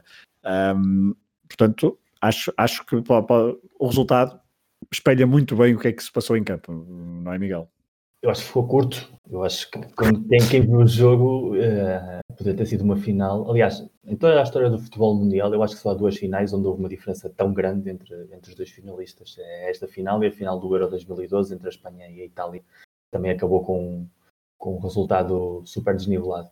Uh, neste caso, vendo o jogo, vendo as oportunidades, vendo a exibição do Rodakov, uh, é muito fácil imaginar que se a Alemanha tivesse querido de verdade, podia ter acabado 4, 5, inclusive 6-0. Tal foi o volume de oportunidades do jogo ofensivo. há momentos em que a Alemanha, por simplesmente, está a trocar a bola no meio campo de uma maneira conservadora. O tiki-taka ainda não existia e há ali períodos de jogo em que vemos, vemos Espanha 2008 facilmente, a maneira como há fluidez de mudança de posição, troca de jogadores, uh, constante posse de bola, jogadas de 40 passes sem que os rivais sequer pudessem tentar roubar o esférico. E isso marca, marca muitíssimo o jogo. E depois era uma equipa de tração ofensiva. Uh, o primeiro golo, por exemplo, é um exemplo perfeito disso. O Rodiakov é, é cruzado por todos os lados. A jogada começa no lado esquerdo, ele consegue defender a bola, mas depois há, há um remate para o meio, o meio o remate vai à trave, depois a bola sobe para o lado direito, onde o Yupainkas está, e manda outra bomba para a área. O Rodiakov volta a defender, e já depois de três ou quatro uh, lances decisivos, é quando o Gerd Müller empurra a bola lá para dentro. Uh, com aquele espírito dele também predador na área, mas aí eh, chegas àquele momento em que o guarda-redes soviético diz ainda bem que a bola entrou porque eu já não posso fazer aqui mais nada, estou aqui desesperado, tirei-me esta gente de cima. E, e, o segundo gol é uma jogada meio de mão chamado Barro, porque é uma jogada que, que engloba trocas de bola entre o Netzer, o Wimmer e o Ankas, que depois acaba com, com o gol do Wimmer, e que o Wimmer vai marcar um gol, diz muito do, do jogo, porque o Wimmer é um jogador que ficava sempre atrás, mesmo quando a equipa subia, ele tinha a tendência a, a guardar a posição e que ele se sentisse motivado o suficiente para, para incorporar-se ao ataque e, e aparecer a marcar gol, diz claramente que os alemães não sentiam que tinham de ter cautelas defensivas ou de estar preocupados com guardar a posição, porque viam que a União Soviética era uma equipa sem nenhum tipo de vontade de, de responder, que estavam literalmente à espera que o jogo acabasse. E, e essa sensação de, de, ter a final perdida desde o primeiro momento foi, foi muito evidente. E, e acho que houve ali, inclusive por parte dos jogadores alemães, uma sensação de pena de pena pelo colega de profissão, de não vamos fazer demasiado sangue, porque se quisermos hoje mandamos esta gente para, para Moscou com 5 ou 6 golos e depois não sabemos se eles vão acabar num gulag à custa disto. E isso eu acho que também, tendo em conta aquela geração, ter crescido naquela sensação uh, de realidade política em que viviam, isso também deve ter tido o seu peso, porque há ali claros momentos em que vemos que os alemães estão à espera que o relógio passe. Só para recordar então o 11, uh, Maier, Schwarzenbecker, uh, Beckenbauer, Orches, Breitner, Ulionas, Wimmer, Netzer, Müller, Ankas e Kremers foram então os 11 jogadores que jogaram por parte da RFA. Helmut Schoen não fez qualquer alteração neste jogo, enquanto Panamarev fez uh, duas substituições, uma ao intervalo e outra a meio da segunda parte. 3-0, a Alemanha então sagrava-se campeã europeia pela primeira vez, na primeira fase final a que dia deste europeu, um, este relativamente ainda jovem torneio, porque a primeira edição tinha sido em 1970, estávamos em 1972. Vamos fazer agora uma pausa no futebol de seleções e vamos falar do futebol alemão de clubes. Há pouco o Miguel já foi levantando ali um bocadinho o véu, mas ainda antes depois de irmos ao Mundial de 74, onde a Alemanha então se consagrou mundialmente, depois da vitória em 72 eh, no Europeu na fase final na Bélgica. Vamos então fazer a tal pausa para introduzirmos a temática dos clubes alemães nesta altura da década de 70. Há pouco realçávamos um, que a década de 60 foi prolífica em campeões diferentes. Já os primeiros anos da década de 70 ficam marcados pelo domínio de duas equipas, Bayern Munique e Borussia Mönchengladbach. Uh, ainda antes de passar a palavra, Miguel, deixa-me dar aqui alguns uh, dados. 68-69, como dissemos há pouco, o Bayern vence a sua primeira Bundesliga. Depois segue-se um bicampeonato para o Borussia, o primeiro da história da competição. Entre 71, 72 e 73, 74 temos tricampeonato para Bayern, a que se segue um outro tri, mas para o Borussia, e só depois em 77, 78 é que a Bundesliga tem um campeão diferente. Na altura, dois gols. Foi por, por, dois, do, por dois golos. E quem, e quem ficou à frente, então, quem, quem levantou o caneco foi o Colónia de Harald Schumacher, Dieter Müller ou Heinz Floa. O Borussia, o Borussia de Mönchengladbach tem dois treinadores que levam o clube à glória na Bundesliga, Weissweiler e Udo Lattek. Uh, o primeiro leva o clube a duas finais da Taça UEFA, em 72-73 perde contra o Liverpool de Bill Shankly e em 74-75 bate o Twente, conquistando assim o primeiro título europeu da história do Borussia Mönchengladbach. Nos anos de Udo Lattek, uh, o Borussia Mönchengladbach na Taça dos Campeões Europeus, a participação foi bastante interessante, podemos apelidar assim, uhum. presença nos quartos em 75-76, eliminado por um gol de Santillana do Real Madrid, em 76 uh, Uh, portanto, 76, 77. 77 vai à final com Exatamente, o Liverpool. Vai à final, uh, uma final com o Liverpool. Outra vez o Liverpool Roma. em Roma, e agora o Liverpool era uh, de Paisley, e impediu a conquista, a vitória dos ingleses por 3-1. No ano seguinte, uma péssima noite, aonde? Em Anfield Road, com derrota por 3-0, fez com que a equipa germânica então não chegasse a mais uma final. Esse jogo em Anfield foi o último do Borussia na taça dos clubes campeões europeus, equipa que depois só voltaria a estrear, se, só se voltaria a estrear na Liga dos Campeões em 2015-2016. Já o Bayern foi tricampeão alemão, sempre com o Dolatec ao comando, e, e na Europa os bávaros também impuseram a sua hegemonia.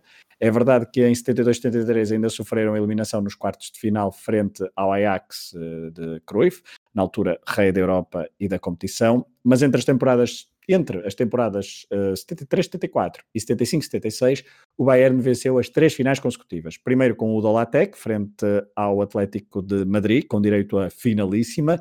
Depois já com o novo treinador, Detmar Kramer, ao comando. Então, ele que nunca foi campeão alemão pelo Bayern, mas tem dois títulos europeus, frente ao Leeds, em 75, na final de Paris, e em 76, na final de Glasgow, frente ao Saint-Étienne, e com a ajuda dos postes quadrados. Miguel, o que é que destacas destas duas equipas, quer em termos de estilo de jogo, de organização, hum, questões mais identitárias que possam ter contribuído para que a seleção tivesse uh, os resultados que teve, ao mesmo tempo que os seus clubes, principalmente estes dois, então clubes fortíssimos também na Europa, não só em casa? Sem dúvida, não se podem forjar uh, dinastias como esta da Alemanha sem ter um peso tão importante uh, a nível de clubes, da maneira que o revival do futebol espanhol também se assentou muitíssimo no crescimento do Barcelona e do Real Madrid. Uh, e o Bayern e o Mönchengladbach era um pouco essa dicotomia, o, o, bem e o mal, o Barcelona Real dos anos 60 e 70. Curiosamente, como nós tínhamos falado há pouco, quando começa a Bundesliga, os dois não estão na primeira edição, o Bayern porque a primazia foi dada em 1860 e o Gladbach porque era um clube na altura com um perfil eh, mediático muito reduzido, mas eram os dois clubes que trabalhavam muitíssimo bem a formação. E isso foi a base do êxito de ambos, uh, sobretudo aposta em jogadores locais de formação e terem treinadores que fossem taticamente visionários, no sentido de que quando o futebol ainda estava a mover-se no, no 4-2-4, eles já começavam a ver ali uh, pequenos matizes, pequenas metamorfoses que iam potenciar a aparição depois do, do 4-3-3. O Bayern, uh, sobretudo, é um clube que bebe muitíssimo da escola danubiana, uh, da escola do centro da Europa, porque o seu primeiro treinador, uh, o Kaskowski, tá, o Kaskowski tinha sido um, um, dos jogadores mais importantes do futebol jugoslavo nos anos 50. E, e, é um treinador que tinha levado precisamente o, Colónia a campeão na primeira edição da Bundesliga. Ele depois é contratado pelo Bayern, que está na segunda divisão. Na altura podiam-se fazer coisas assim que hoje diria inimaginável. Imaginar o Hans Flick agora ir treinar o Hamburgo, por exemplo. Não, não vai acontecer. Mas na altura é, é um cenários que, que podiam existir. E o Kaskowski chega a um clube que não tem títulos, mas tem ali uma série de miúdos, já falámos sobre eles todos, Maier, Schwarzenbeck, Beckenbauer e, e Gerd Müller, e começa ali a forjar essa identidade. Ele depois sai, dá lugar ao Branco Zebeck, que é o treinador que, que começa a desenvolver esse, esse Bayern mais ganhador, e é ele que ganha a primeira liga uh, em 68-69. E depois sim entra, entra em cena o Latek, que era um treinador mais pragmático, digamos assim, é um pouco ele que vai fazer a metamorfose do Beckenbauer para uma posição de livro, mais do que na seleção do Sean, ele já vinha fazer, fazer esse, esse, papel com o Bayern de Munique, porque o Latec entende que a presença do Beckenbauer atrás dá maior organização e maior visibilidade do terreno de jogo à, à construção desde a zona defensiva. E esse Bayern era uma equipa bastante pragmática, mas também uma equipa de tração dianteira. Uh, marcava muitíssimos golos, ao contrário do que depois se, se fez crer, lá está, porque mais uma vez uh, as lendas criam-se a partir de jogos míticos, digamos assim. E os jogos míticos do Bayern são quase todos muito feios e pouco interessantes, e em que o Bayern tem aquilo que a imprensa alemã batizou como o Bayern Dusel, que é a sorte do Bayern. Essa expressão acompanhou o clube desde os anos 70 até provavelmente até hoje, apesar de ter havido momentos da história em que tiveram tudo menos sorte. Barcelona, né? Barcelona 99, calcanhar de Madger, gol do, do Aston Villa em 82. Mas, o Drogba também, depois em casa. Drogba em casa, mas sempre houve essa aura de equipas sortudas, sobretudo na Bundesliga, porque fartaram-se ganhar campeonatos na última jornada, como o Leverkusen sabe muitíssimo bem. E, eh, e, e, essa mentalidade ganhadora dos anos 70, sim, tem a, a identidade completa do Latec, que depois transporta isso para Mönchengladbach. O Borussia era um clube igualmente estético, mas era um clube de contra-ataque. Era uma equipa, enquanto que o Bayern jogava posse, o Beckenbauer era um, era um jogador que exigia ter constantemente a bola e gostava que os jogadores trocassem a bola. Uh, portanto, as equipas do Bayern eram equipas de ter posse. Podia ser uma posse mais defensiva, uh, quando eles queriam guardar o resultado, mas que não deixavam de cuidar de ter a bola. O, Mönchengladbach jogava outra coisa, era vertigem, era, digamos, a antessala do Gegenpressing mas sim a parte da pressão. Ou seja, que era literalmente a parte de lançar constantes contra-ataques, depois esperar que a bola voltasse a chegar a eles de uma maneira ou de outra, e para lançar os contra-ataques estava o, o, papel do Netzer como quarterback, e, tendo ao lado, sobretudo, o Bonoff e o Wimmer no meio campo, que eram aqueles jogadores que permitiam dar essa, essa flexibilidade ofensiva. O Ainkas era um avançado mais clássico, digamos assim, se vamos comparar com o papel do, do Gerd Müller, um jogador que atacava muitíssimo bem o espaço e depois tinha extremos sempre muito rápidos e muito técnicos, como depois foi o caso do, do dinamarquês Alan Simonsen, que chegou a ganhar o, o Ballon d'Or para o melhor jogador da Europa. E era um, um, jogo atrativo no sentido em que sempre aconteciam coisas, mas é, era uma equipa que era um pouquinho mais defensiva do que o próprio Bayern, apesar de que nos jogos míticos que marcam o que as pessoas entendiam sobre essas equipas, ter acontecido o contrário, porque se o Bayern tinha sorte, o Mönchengladbach tinha azar. O Mönchengladbach tem uma história com a Taça dos Campeões Europeus terrível. É um, é um clube que nessa geração podia facilmente ter ganho uma ou duas vezes a edição. Faz-nos lembrar, aliás, provavelmente na história do futebol, acho que só há duas equipas, não clubes, equipas, períodos históricos de equipas que têm uma história tão parecida com a Taça dos Campeões Europeus, que é o Mönchengladbach dos anos 70 e é o Arsenal do Wenger. Uh, e ambos com, com bastante azar nos momentos de decisão. O Mönchengladbach é a primeira equipa eliminada uh, desde o desde os penaltis.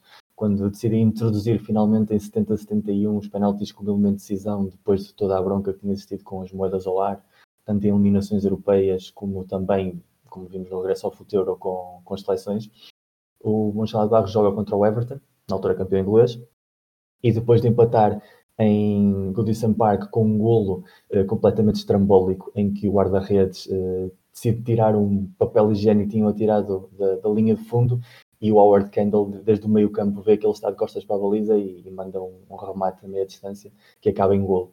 Isso faz com que o jogo vá a penaltis e, e, o Everton sai ganhador. Portanto, aí já se começa a cimentar essa lenda de, de, azar, de azar absoluto. No ano a seguir, uh, vão jogar contra o Inter, e daí já estava o ambiente um pouco quente com esse tal mítico jogo do século no México, mas aqui o Inter era conhecido particularmente por dominar o, o outro mundo do futebol como nenhuma equipa na, nessa época e há um momento do jogo em que o, o Borussia Mönchengladbach está num autêntico banho de futebol e do resultado em que um jogador do Inter uh, atira-se ao chão agarrado à cabeça a dizer que foi agredido por um adepto com uma lata de Coca-Cola e, e, então os jogadores do Inter cercam o árbitro, pedem que o jogo seja interrompido, uh, a direção do Inter ameaça abandonar o relevado, monta-se ali uma celeuma gigantesca. Depois descobre-se que a lata Coca-Cola não era tal, que não tinha sido atingido de nenhuma maneira, mas a UEFA decide uh, que o jogo tem de ser repetido em terreno neutro. Ora, como essa decisão veio depois do jogo da segunda mão que o Inter tinha ganho, então o Bayern sabia que já ia para esse terceiro jogo com a necessidade de ganhar. O Inter o que é que fez? O que fazia o Inter sempre, colocou 11 jogadores dentro da grande área e aguentou o resultado e eliminou o Mönchengladbach. E depois essas míticas noites europeias com, com, o Liverpool, em que de certa maneira o, Liverpool saía sempre a ganhar, uh, acabaram por minar muitíssimo o, a possibilidade do Mönchengladbach ter tido mais títulos nessa geração e deram nessa aura de, de perdedor que as pessoas às vezes tanto, tanto gostam. E em contraposição, o Bayern era todo o contrário, era a equipa que ganhava quando não merecia, independentemente de ter chegado depois às, às finais e aos momentos de decisões com, com exibições brutais.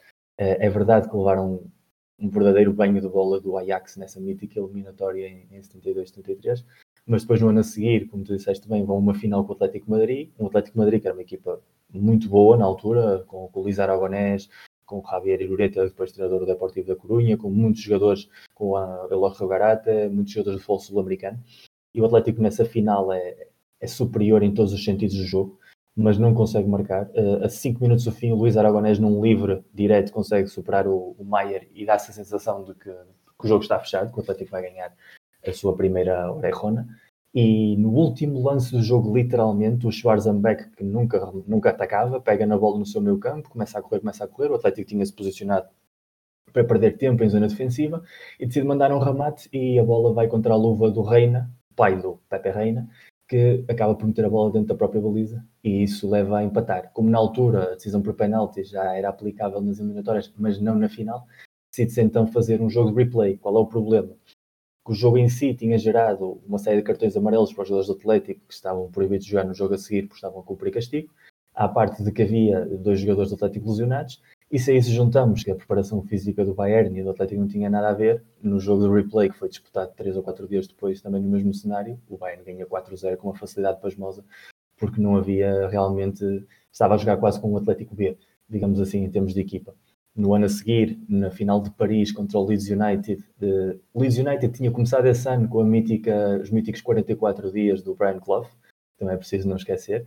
Uh, não é o Leeds United Don Reed, é o Leeds United Jimmy Armfield que pega na equipa depois que os jogadores conseguem fazer com que o Clough seja despedido. E, e, quem quiser ver isso, veja o Damn United, filme, ou leia o livro, porque se vai, vai divertir uh, sim ou sim. Uh, o Leeds é muito superior na final. há decisões de, do árbitro muito questionáveis em contra do Leeds e afinal o Franz Roth consegue marcar um golo e, e consegue colocar o Bayern a ganhar o segundo ano consecutivo. E depois o terceiro, então, é, é a mítica final dos postos quadrados em, em Glasgow, em que o Saint Etienne, que era provavelmente a equipa mais estética, digamos assim, do futebol europeu da altura de clubes, ataca, ataca, ataca, ataca, manda três vezes a bola à barra e aos postes, mas como esses postes eram quadrados, como os da mítica final do Benfica com o Barcelona, cada vez que a bola voltava para trás, nunca ia para dentro. E também num lance contra a corrente do jogo, o Bayern marca, ganha e, e, começa a cimentar essa lenda de que não podem perder, sempre têm ali algum elemento de sorte. Vai com eles, isso acaba por manchar um pouco a imagem que essa equipa teve no, no futuro, porque como nós dissemos há pouco, as pessoas viam os jogos uh, que as televisões davam e na altura as televisões davam muito poucos jogos. E quem via só as finais do Bayern entenderia que o Bayern era uma equipa extremamente negativa e aborrecida. E quem via as finais ou os jogos míticos do lado baixo entendia que era uma equipa super divertida e que acabava por perder. E isso cimentou muito também a ideia que temos de uns e de outros na história do futebol. Muito bem, está feito o, trato completo de, de que foram estas duas equipas na, no futebol alemão e europeu por volta, então ali no Equador da, da década de 70. Vamos avançar para o Mundial de 74. Um, não houve fase de apuramento para a RFA porque o organizador seria exatamente a RFA. Um, depois dos Jogos Olímpicos de 72 em Munique, os alemães ocidentais seriam novamente anfitriões de um grande evento desportivo.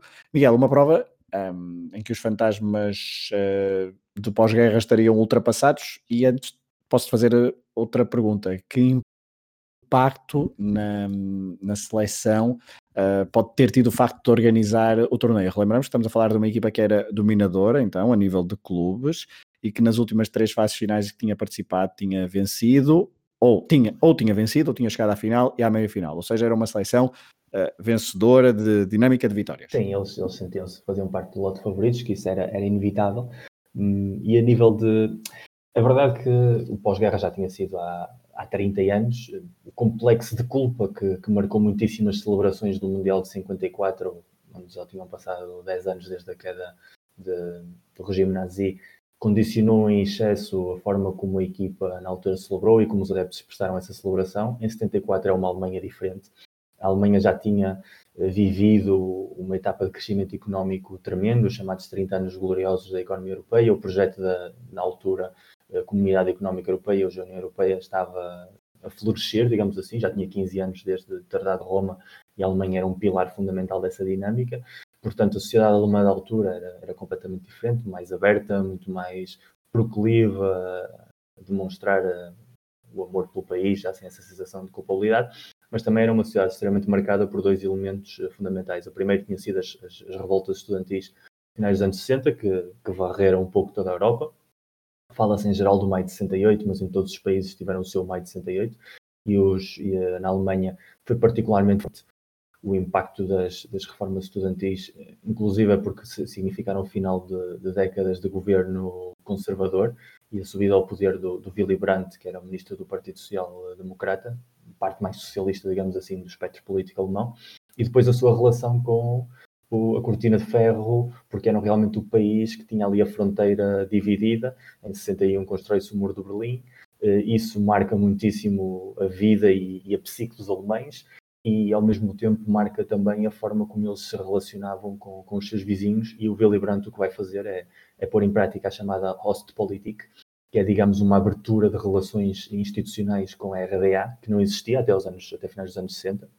Os países nem sequer se reconheciam a nível uh, diplomático e essa metamorfose de, de comportamento, essa, essa, aproximação diplomática, também pauta um pouco a, a, mentalidade dessa Alemanha. É uma Alemanha que já começa a sentir-se como importante outra vez na, na história do, da Europa e na, na, vida política, e ao mesmo tempo também, falaste dos Jogos Olímpicos de 72, é uma Alemanha profundamente marcada pelo fantasma do terrorismo.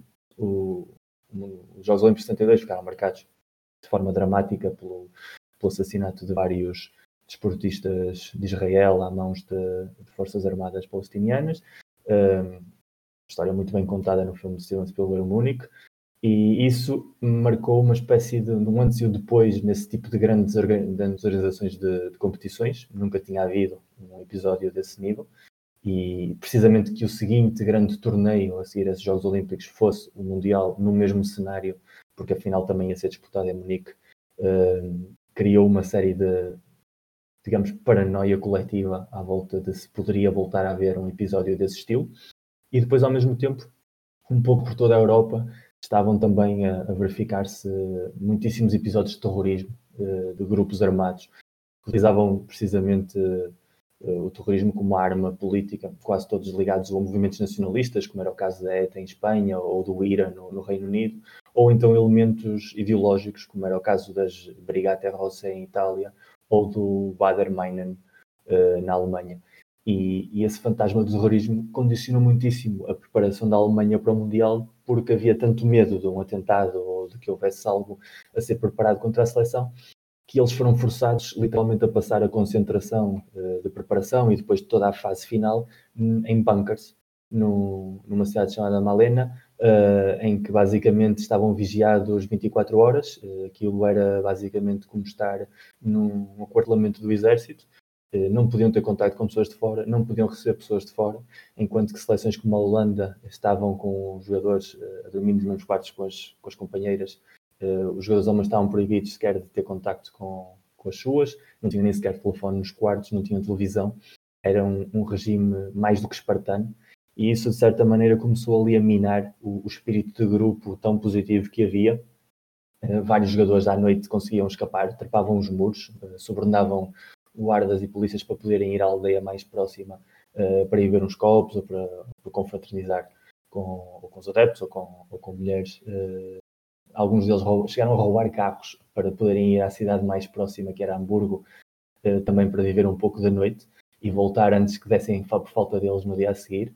Os treinos, primeiro treinavam e só depois é que tomavam um pequeno almoço, havia ali uma, uma disciplina espartana imposta pelo Sean, e isso, de certa maneira, começou a fazer, pôr em perigo uh, a mesma mentalidade que tinha levado a Alemanha ao êxito em 72, uh, ficou questionada. E depois, como quase sempre passou com todas as seleções dos anos 70, estava a questão económica, porque até aos anos 70 o, dinheiro não existia como conceito nas, nas provas de seleções, os prémios, digamos assim, eram raros, eh, normalmente eram dados aos ganhadores, mas não eram pactados antes, simplesmente era uma recompensa se, se conseguissem a vitória. Mas para 74, os jogadores da Alemanha descobriram que a Federação da Holanda tinha prometido uh, eh, 120 mil marcos uh, aos jogadores holandeses, uh, a seleção brasileira tinha prometido 110 mil aos jogadores brasileiros, a seleção italiana tinha prometido 100 mil aos seus, e eles não tinham nem sequer um marco sobre a mesa. E isso fez com que os jogadores se indignassem, criou-se um comitê, digamos, revolucionário quase, em que 85% dos jogadores disseram que se recusavam a treinar enquanto a situação económica não ficasse resolvida.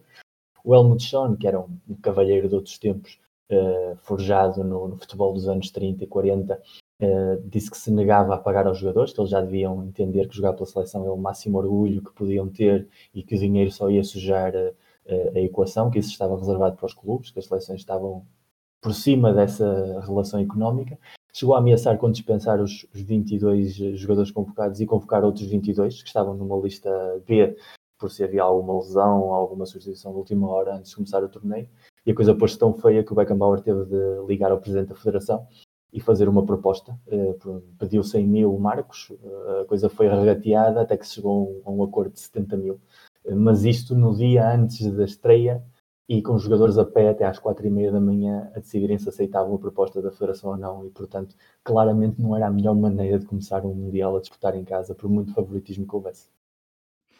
É, e este, muito importante o que o Miguel disse, porque uh, eu vi alguns jogos deste, deste Mundial de 74 e já falaremos daqui a pouco, não sei se estarás de acordo, uh, a performance desportiva ficou aquém daquilo que tinham demonstrado um, quer por exemplo no jogo do Wembley, quer também nas fases fina na fase final de 72, em alguns jogos a Alemanha, a RFA passou algumas dificuldades. Mas já lá vamos aos jogos, vamos olhar para a convocatória, uh, para o núcleo duro.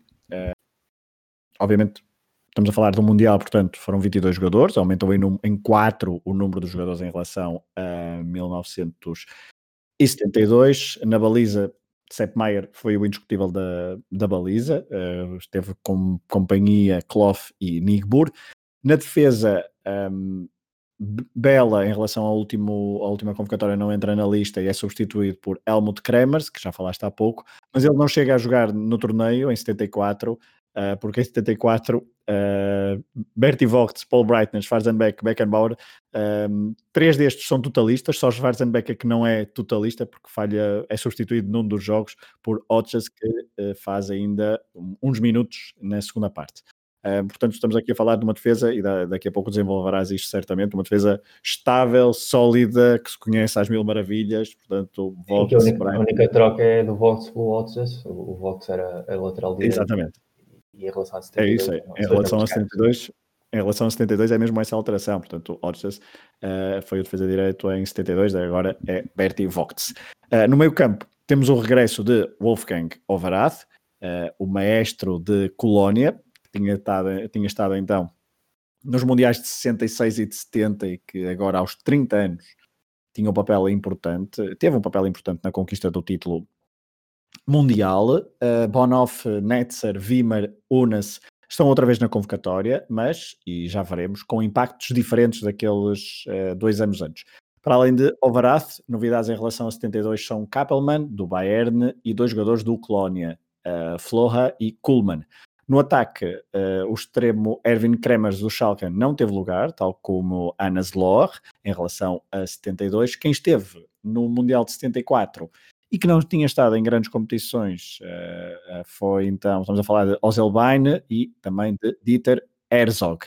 E o Pinkas, Grabowski e, claro, uh, Gerd Müller continuam na convocatória. A nível de clubes, sete jogadores do Bayern de Munique, cinco do Borussia de Dortmund, apenas um a jogar no estrangeiro.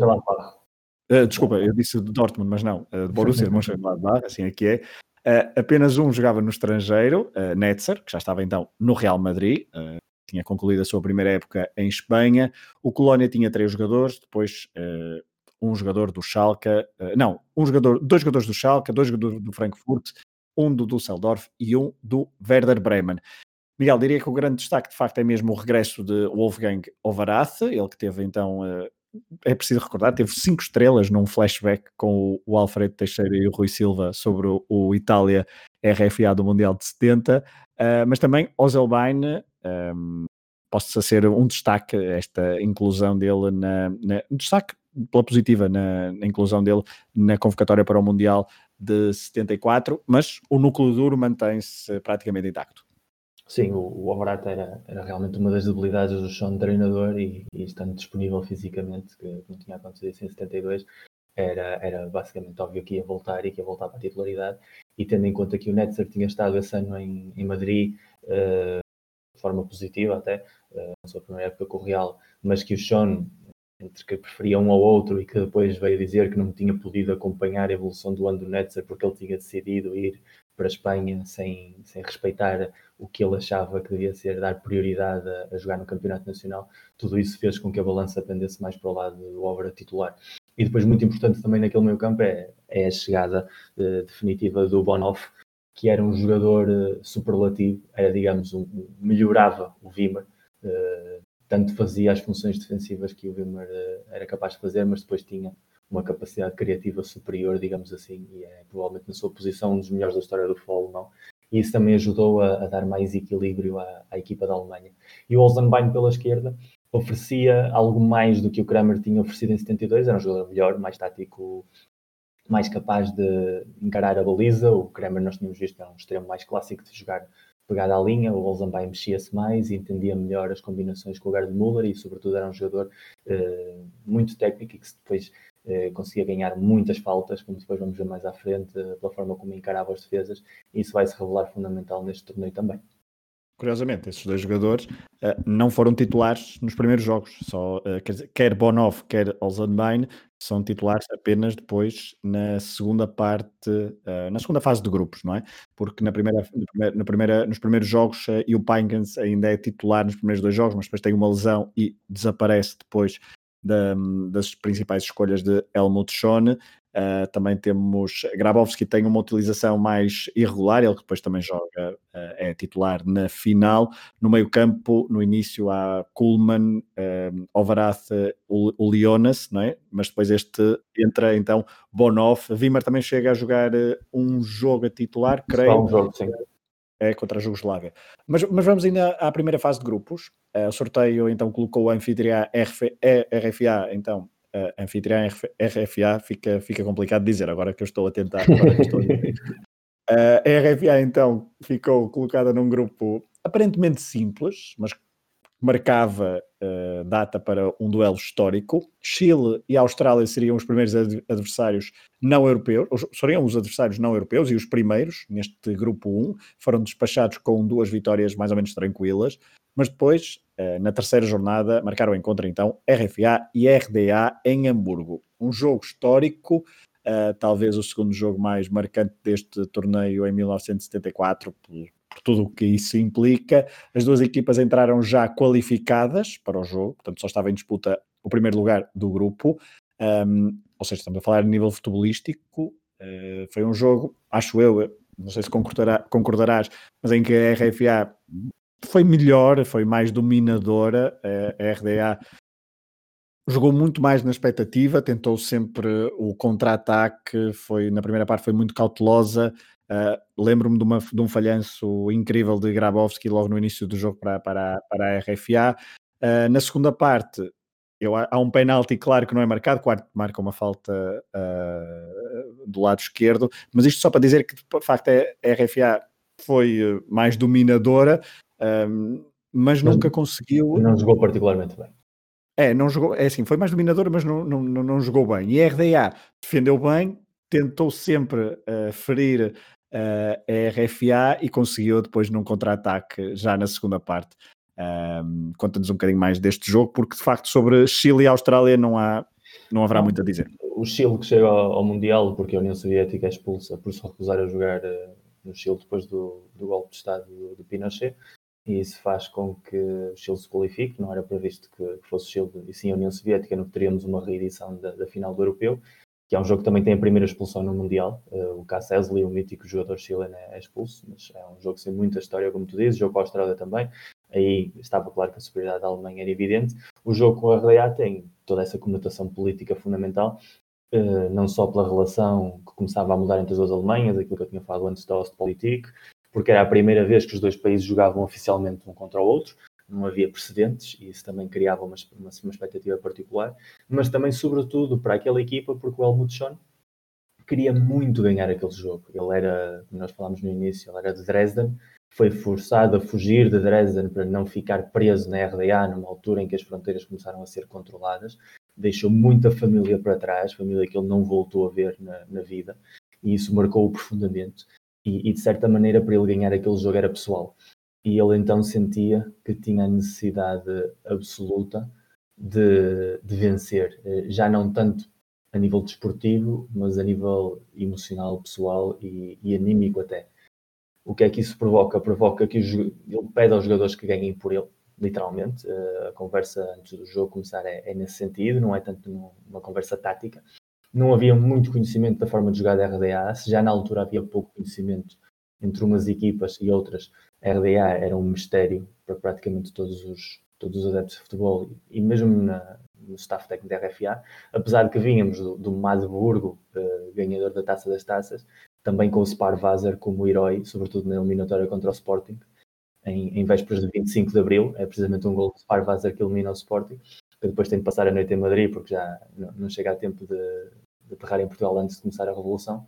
E, e, era uma equipa que o seu plano de jogo era esse, era uma equipa taticamente muito organizada, que aproveitava sobretudo o contra-ataque, e sabiam perfeitamente que contra a Alemanha Ocidental, a vulgar FA não tinham a capacidade de dominar o jogo, mas tinham sim a capacidade de pô-los nervosos, de sentir que se conseguissem aguentar muito tempo sem sofrer um, um golo, uh, o peso emocional uh, que o jogo tinha fosse jogar em contra da RFA, e assim foi os alemães não, não são uma equipa muito fluida nesse jogo, uh, cometem muitos erros individuais, uh, muitas perdas de bola sem sentido, coisas que não vemos noutros jogos dessa seleção.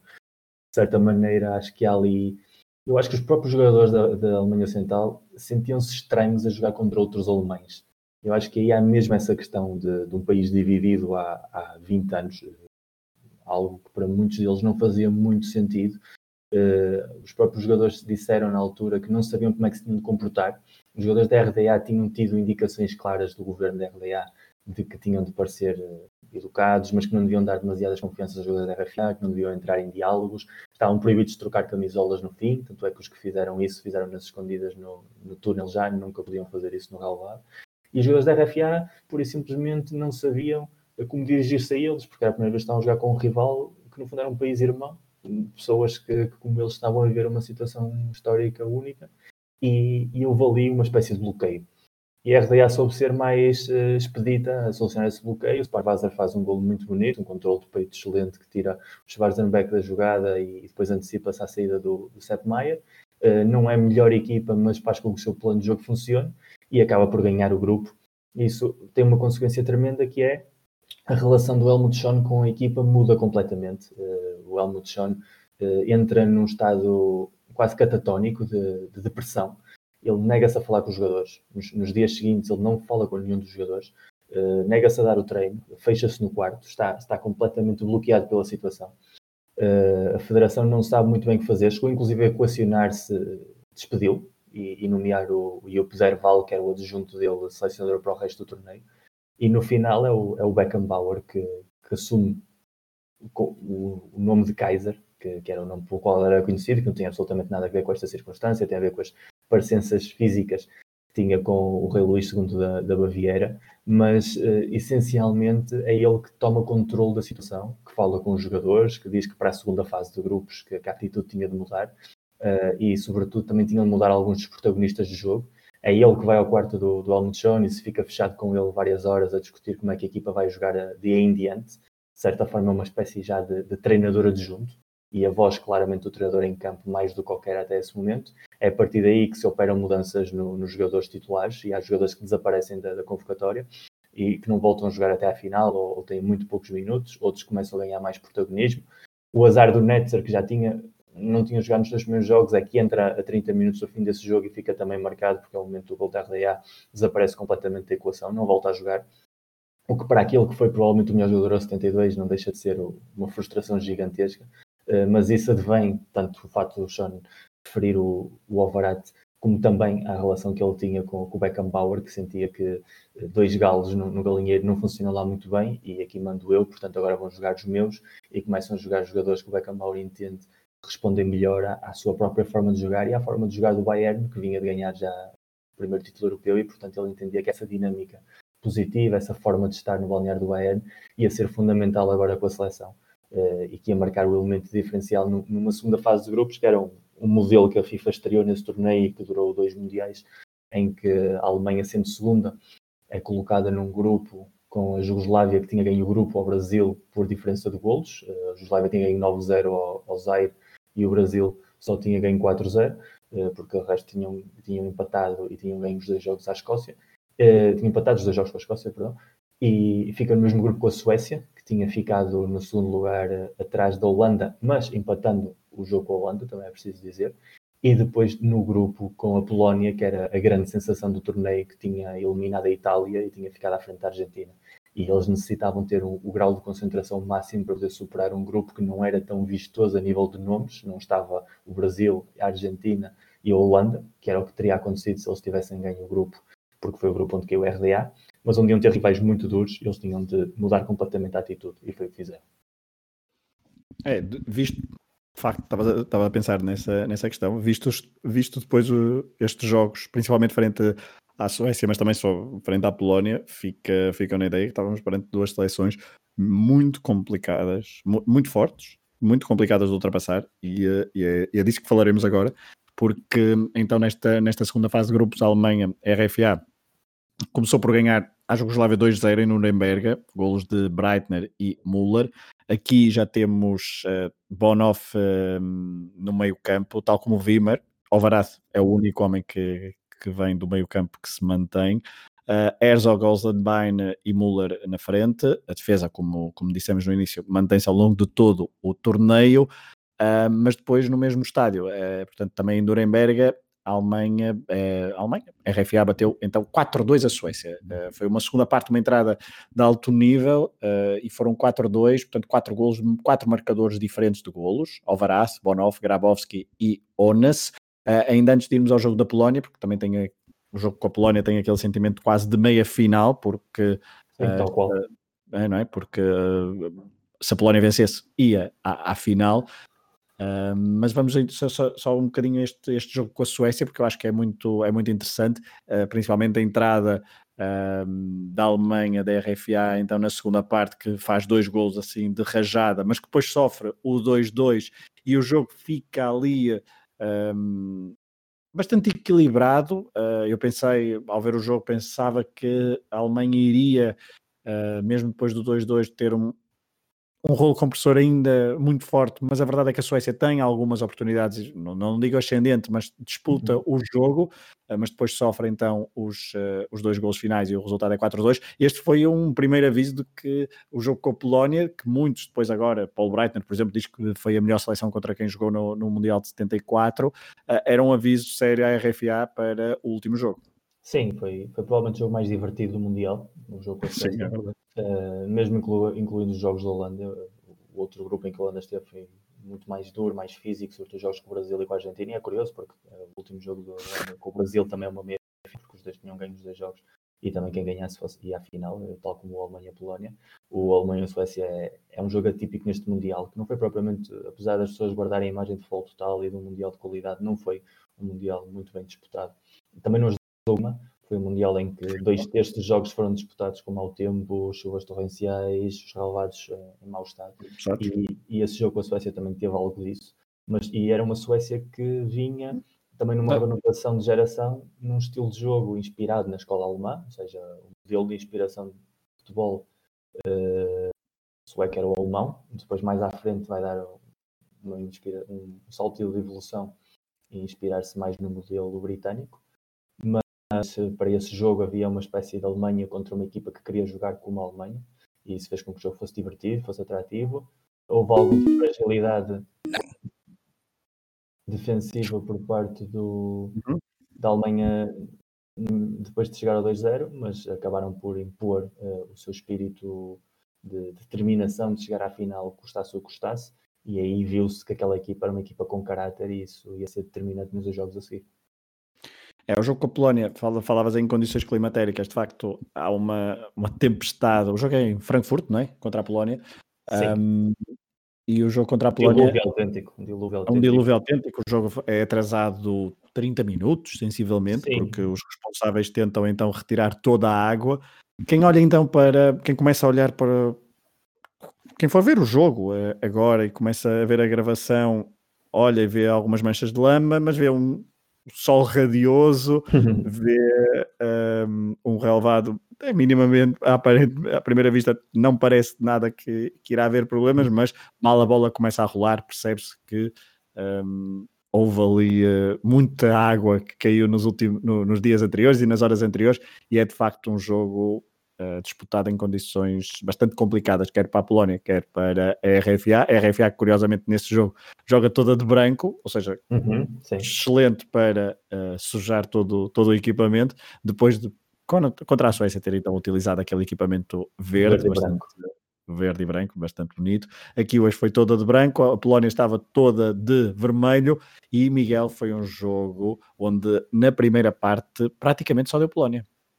Sim, é um jogo que em condições normais nunca se teria disputado, uh, porque não havia condições é mas sendo um campeonato do mundo, sendo a FIFA de João Avelange e sendo toda a estrutura de um, de um torneio desse estilo, uh, não houve mais remédio do que se jogar, ou durante mais ou menos uma hora esteve, estiveram os bombeiros de Frankfurt a tentar sugar a, a água, aquilo era, era completamente impraticável, e sobretudo prejudicava a Polónia, porque a Polónia era uma equipa que jogava em velocidade, conduzir a bola sobre o, sobre o relevado, uma equipa de transições rápidas, e claro, com um ludassal como aquele, uh, ter a bola que não fosse no ar era tarefa complicada.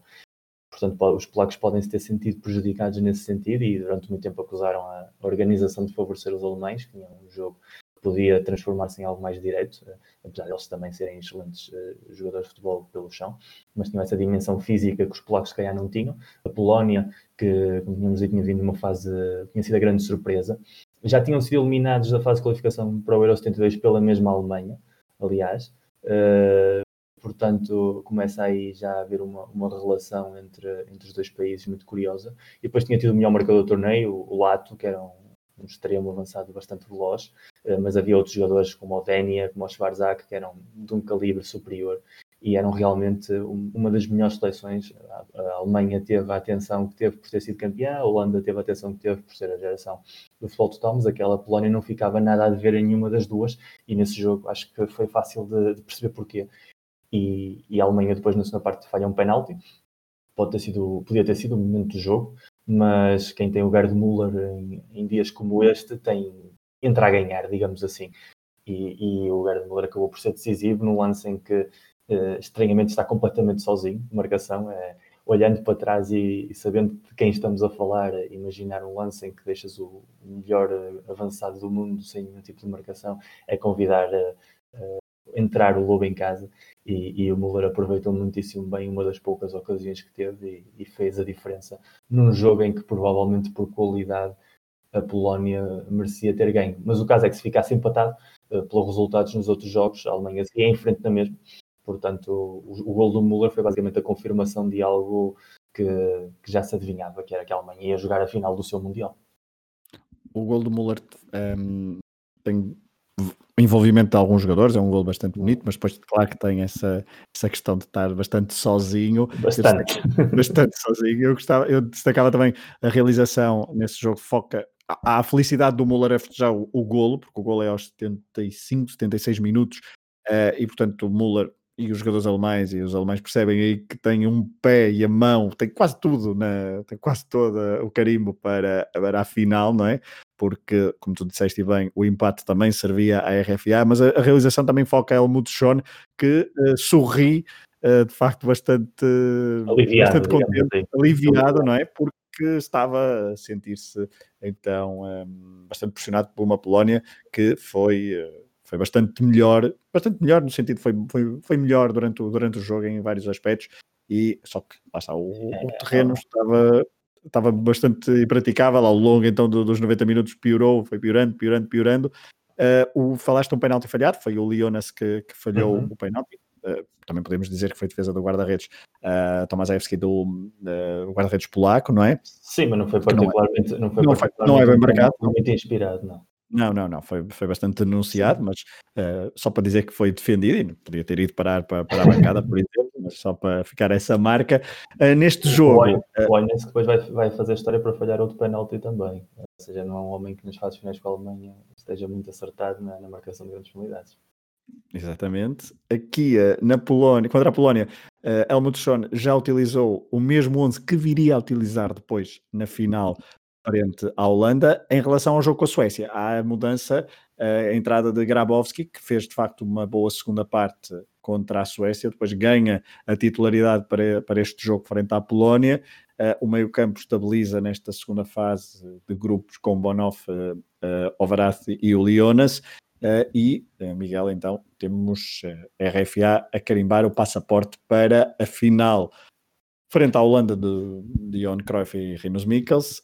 Um, e é uma final onde, então, só para relembrar, Sepp Maier, Vogt, Schwarzenbeck, Beckenbauer, Breitner, Bonhoff, Ones, uh, Overat, Ozelbein, Müller e Grabowski. Uh, Rui, uh, Rui não, desculpa, Miguel. Um, é uma... Eu. Eu, eu acho que sim. Também é o hábito. um, Já agora, deixa-me é uma... ter, aqui, deixa ter aqui a cunha. Uhum. Espero, que, espero que essa Polónia dê algum dia um caderno de leste com, com o nosso amigo Joel, porque é, é uma das melhores equipas da história do, do futebol da Europa do Leste e ele seguramente saberá mais sobre ela do que nós dois juntos. Com certeza, com certeza absoluta. Fica, fica então a deixa para falarmos sobre a Polónia com o Joel. Mas esta final com a Holanda, então, em Munique, uh, como tu disseste há pouco, aqui o terreno e as condições climatéricas estavam bastante melhores do que aquelas uh, com o jogo com a Polónia, porque curiosamente contra a Polónia, no final do jogo cai um dilúvio, não é? uhum, fica, fica bastante chuvoso para piorar então o cenário, mas vamos então à final. E é uma final, uh, Miguel, em que a Alemanha RFA começa a perder e sem tocar na bola. O peso, lá está, o peso. É o peso. Como é, como, é, como, é, que, é, como é que deve ter sentido, não é? Como, como, dizem, como dizem os ingleses, 54 all over again. Já em 54 a Hungria também tinha todo esse favoritismo que também tinha a Holanda uh, e entrar a ganhar, entrar a matar, marca dois gols em, em 10 minutos. E aqui a Holanda replica um pouco essa, essa realidade. Os alemães sabiam uh, estavam a fazer um torneio em crescendo, mas a Holanda tinha esse prestígio, sobretudo o Ajax. Uh, não é, apesar do, do Bayern ser campeão europeu em títulos, três títulos seguidos do Ajax, a juntar ao do Feyenoord, e o prestígio brutal que a equipa tinha, que os jogadores tinham, que o Cruyff tinha, obviamente condicionava os jogadores alemães de alguma maneira e, e, isso acho que se faz notar. Uh, depois também vai jogar contra os holandeses, vai ser provavelmente o elemento diferencial da final, essa, essa debilidade emocional dos holandeses, mas no início o que há é, é o exemplo perfeito que era o futebol holandês, a nível de movimentação, E o erro tático do Sean de colocar o Bertie Vox, que é defesa direito e era um defesa bastante limitado até, uh, a fazer uma marcação ao homem ao Cruyff, uh, isso significava duas coisas, constantemente a sair de posição, o que obrigava a compensações, mas ele não queria colocar o, Beckenbauer a marcar o Cruyff porque se lembrava do que é que tinha significado o Beckenbauer marcar o Charlton e, portanto, não queria incidir nesse mesmo erro, mas entendia, estamos numa época em que a marcação homem ainda era estendida, sobretudo ao melhor jogador da equipa contrária, alguém tinha de marcar ao homem o Cruyff, tocou-lhe ao Vogt, provavelmente a pior pessoa para o papel, e, e, na primeira jogada a Holanda sai a jogar, vai tocando a bola, vai ganhando espaço, e em coisa de 55 segundos chega à grande área ao Cruyff, o Vox falha, obviamente, acompanhar o Cruyff na, na marcação, e o Oinas, de forma digamos, precipitada, atira-se ao chão e, e, derruba o Cruyff na grande área e, e sem tocarem na bola, a Alemanha uh, oferece um penalti para a Holanda que o, que o Niskens remarca de maneira, quase diria, rudimentar, um remate em seco para o meio forte, uh, a, a, jogar sempre com esse peso psicológico que o guarda-redes sempre se tende a tirar para um dos dois lados e, e com isso a Holanda entra a ganhar. E aquilo que podia ter sido um elemento diferencial acaba por ser decisivo, porque, por um lado, os alemães sentem que têm de sofrer um golo que seja no primeiro minuto, porque lhes deixa 89 minutos para recuperar. E por outro lado, os holandeses acham que, epá, se começamos a ganhar um zero, já o primeiro minuto eles nem tocaram na bola, nós somos tão bons que isto vai ser mais fácil do que nós imaginávamos e vamos aqui passar o resto da, da hora e meia simplesmente a demonstrar que somos melhor que eles. Temos de, não podemos esquecer o trauma psicológico gigantesco que significava para a Holanda a Alemanha. A ocupação na Segunda Guerra Mundial foi bastante traumática eh, os alemães entraram eh, na Holanda sem qualquer tipo de oposição militar, ou ainda não tinha exército à altura, não foi capaz de desboçar sequer uma resistência. Depois, ainda para mais, eh, colaborou com o extermínio da, da gigantesca comunidade judaica que vivia na Holanda, a quantidade de, de, judeus que foram capturados nas holandesas e enviados por comboios eh, holandeses primeiro para os campos de, de concentração na Alemanha foi, foi brutal. Uh, muitíssimas personalidades. Obviamente que a história mais conhecida de todos é a Dan Frank, mas a nível de futebol, por exemplo, o Arpad Weiss, que era um dos treinadores mais importantes dos anos 30 no futebol italiano, que tinha sido campeão com o Inter e com o Bolonha, e que na altura estava a treinar um clube na Holanda, foi um dos tais que acabou de ter enviado para um campo de concentração onde faleceu.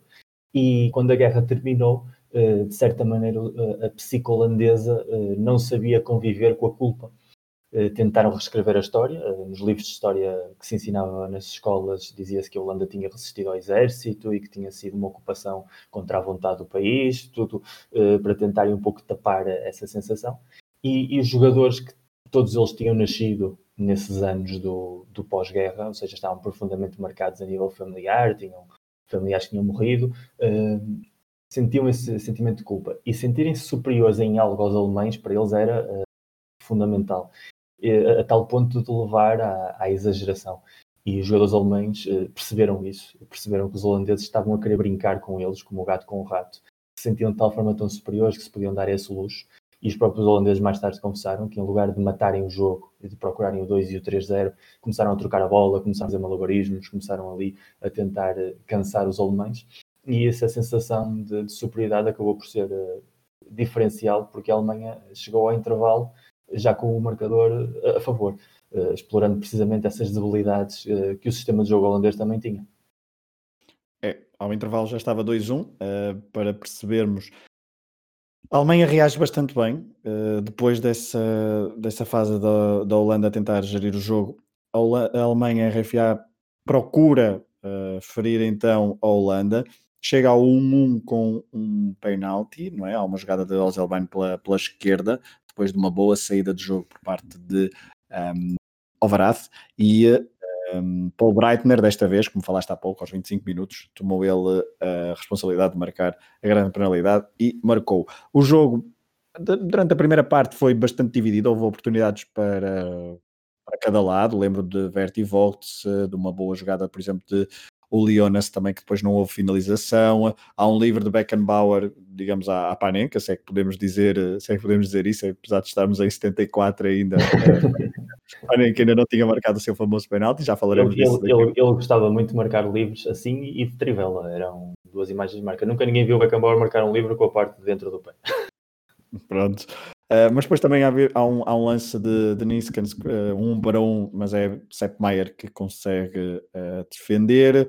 Um, eu, nesta primeira parte, acho que Grabowski e Ozelban foram bastante quebra-cabeças para, para, a defesa, para a defesa holandesa, e depois aparece Gerd Müller a fazer o 2-1 pouco antes do, do intervalo. E assim, Miguel, tanto até ao, ao intervalo, a Alemanha um, tinha conseguido virar o jogo psicologicamente. Os holandeses devem se ter sentido bastante. Bastante uh, surpreendidos. Surpreendidos e atingidos, não é? Uh, a verdade é que depois na segunda parte, diz, diz, mas se quiseres, e, antes de e no, no balneário alemão deve ter havido algum tipo de gargalhada, porque o Beckenbauer disse anos depois, e os, os holandeses sempre questionaram a falta sobre o Rosenbein ser penalti ou não. Uh, e o era, era um jogador que era conhecido por, eh, por atirar-se à piscina, digamos assim.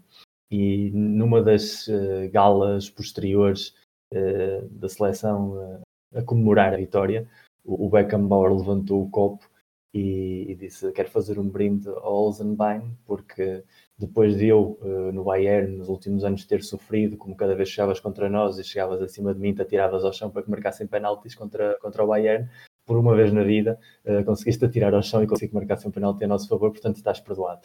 E, e, isso diz muito também um pouco de como os alemães uh, não se complexaram com, com o 1-0 e, souberam reagir estoicamente com essa, esse ADN que depois lhes fez, uh, se tornou tão característico e, e lhes conseguiu tantos êxitos a posteriori. Eu acho que é, é o momento que marca esse virar de mentalidade que já se começava a cimentar em 72, mas em 72 ainda era um futebol arte. Uh, aliás, na altura, quando eles ganham a Inglaterra, a capa do L'Equipe é futebol do ano 2000. Uh, na altura, para eles, 2000 era como no Regresso ao Futuro, carros voadores. E, e, quando acabou o torneio, a, a imprensa alemã chamou o futebol da Alemanha o Zamba Ramba Fußball, uh, um pouco para inventar uma expressão que não existe, mas a, a tentar pegar na, na musicalidade do samba que tinha marcado tanto o Mundial de 70 e tinha marcado tanto a psique dos adeptos, como se essa Alemanha fosse capaz de ser o Brasil da Europa. Em 74 isso já não existia. Eu lembro-me, eu quando era miúdo, uh, o meu pai era um grande admirador da Holanda, do Cruyff sobretudo, mas da Holanda também, e lembrava e contava-me imensas histórias, só que na altura nós não tínhamos, estamos a falar dos anos 90, não tínhamos acesso a, a ver estes jogos, era muito raro.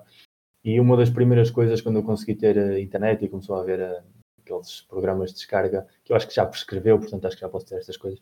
Uh, claro. Uma das primeiras coisas já, que eu consegui fazer foi, foi descarregar uh, jogos antigos e o primeiro que consegui foi precisamente esta final. E na altura lembro-me de ter visto o jogo e, e, ter dito, mas a Alemanha não é assim tão menos que a Holanda. Uh, toda essa fama da Holanda, futebol total, livros contados geração a geração, lá está marcada pelos jogos também do Ajax, que nós também falámos aqui há, há uns episódios atrás, mas a Alemanha não era tão menos. Obviamente que esta Alemanha é menos eh, estética que a de 72, é mais cerebral, mas mesmo assim continua a demonstrar em todos os momentos desse jogo que pode olhar nos olhos da Holanda e, e jogar de igual para igual e, e sentir-se inclusive superior. É, pegando, eu concordo, e pegando já para fazer a transposição para a segunda parte, era só para, para analisar um bocadinho a segunda parte do jogo um, do jogo da final de Munique de 74. A, final, a segunda parte começa com uma belíssima oportunidade para Bonoff num, num canto praticamente fa quase faz o 3 a 1 e que poderia ter não digo sentenciado o jogo, mas uh, dado quase, um rumo muito diferente ao jogo, não é? Quase, não é? Quase sentencia. Um, a verdade é que depois há um assédio holandês à baliza de Sepp Maier, sucedem-se as oportunidades. Brighton, Brighton por exemplo, falha, uh, salva em cima da linha. Há uma incrível defesa de Sepp Maier a remate de, de Neskens. Uh, Johnny Rapp uh, falha, um, acho que é ele a falhar na pequena sim, área, sim. um desvio claramente da direita. Há um assédio holandês na segunda parte que não se traduz em golo. Um, a Alemanha aqui soube, também soube sofrer, não é? Sim, sim, sim. É, há à volta de 25 minutos da segunda parte, que é um monólogo holandês, mas é, é o monólogo normal de quem está a perder e, e, tem de jogar contra o relógio. Mas mais uma vez aí foi o bloqueio mental holandês que passou, passou a ser parte da história também do futebol holandês. Eu acho que este jogo é importante na história porque define uh, a matriz emocional de dois países para os 30, 40 anos que se seguem. A Alemanha como uma equipa que em todas as adversidades consegue dar a cara e, e manter-se firme, e a Holanda como uma equipa que, por muito bem que jogue futebol e por muitos bons jogadores que tenha, quase sempre eh, encontra bloqueios emocionais e não consegue encontrar eh, caminhos para a vitória de maneira a precipitar-se constantemente. Essa Holanda da segunda parte é uma Holanda precipitada, não há essa fluidez de futebol total, há, há um futebol muito mais direto. A Alemanha, de certa maneira, também convida a isso, baixam linhas e, e estão preparados para sofrer. Uh, têm essa sensação de que, se calhar, ao contra-ataque podem, podem ter mais oportunidades e, portanto, convidam até a Holanda a ter a bola. E, e, a mistura das duas coisas faz com que a Holanda esteja bastante vezes perto do gol, mas a Alemanha também confia em Sepp Maier da mesma maneira que a Holanda nunca poderia confiar em Youngblood. O Youngblood era um, era um guarda-redes que jogava porque jogava bem com os pés, não era nem sequer o melhor guarda-redes uh, holandês da sua geração, enquanto que o Sepp Maier era um guarda-redes que dava muita confiança aos jogadores e sobretudo numa defesa em que três dos jogadores são do Bayern, o entendimento que havia ali era tal que eles sabiam perfeitamente que podiam estar seguros e o Maier uh, corresponde e faz provavelmente uma das melhores exibições da carreira dele nessa segunda parte e essa confiança, de certa maneira, acaba por minar o pouco espírito de, de resistência que, que, os holandeses ainda podiam ter. É, há pouco, logo no início, não sei se já, já foi mais ou menos no início do episódio que queria te ouvir falar sobre Sepp Maier, mas acho que já não preciso porque tu disseste exatamente aquilo, aquilo que eu queria, era aqui este ponto, ele faz de facto uma, um jogo, um jogo um jogo muito bom e, um, e pronto, e a RFA então em 74 consagra-se campeã mundial. Um, antes de irmos ainda ao pós-título mundial, tu há pouco já estavas a, a falar eh, um bocadinho a diferença entre 72 e 74, uh, o estilo de jogo, o facto de não ser tanto futebol arte. Um, mas um, se, tiver, se tivesses que mostrar, que indicar às pessoas neste período entre pós-mundial de 70 até à final de 74, tivesses que indicar três jogos decisivos para as pessoas perceberem exatamente que, que a RFA foi esta, mesmo, na, mesmo com aquela questão da continuidade que tu estavas a dizer e de, e de uma certa metamorfose de um, de um futebol mais arte para um futebol chamamos mais pragmático, apesar de não ser bem isso, uh, mas que três jogos é que tu uh, indicarias como os principais para se perceber que equipa é que estamos aqui a falar? Sim, e agora temos uma coisa fabulosa que é já não é preciso esperar que prescrevam e escrever, porque estes jogos estão todos no Futebolia, que nós recomendamos Exato. desde aqui que, que, vejam e que conheçam, e, e, são grátis, portanto não há desculpa nenhuma depois de terem estado aqui a aturar-nos a falar da Alemanha, a possibilidade de ver esses jogos. E uh, nós já aqui dissemos que o jogo com a Suécia foi muito divertido, que o jogo com a Polónia foi muito sofrido, mas eu acho que para contar a história desta Alemanha, a sequência mais normal seria começar com o jogo com a Inglaterra em Wembley, é onde vemos o, o nascer da, da, Alemanha como potência mundial eh, já definitiva. Passar à final com a União Soviética para perceber eh, o grau de superioridade que essa Alemanha tinha sobre a maior parte dos rivais quando estava num dia assim.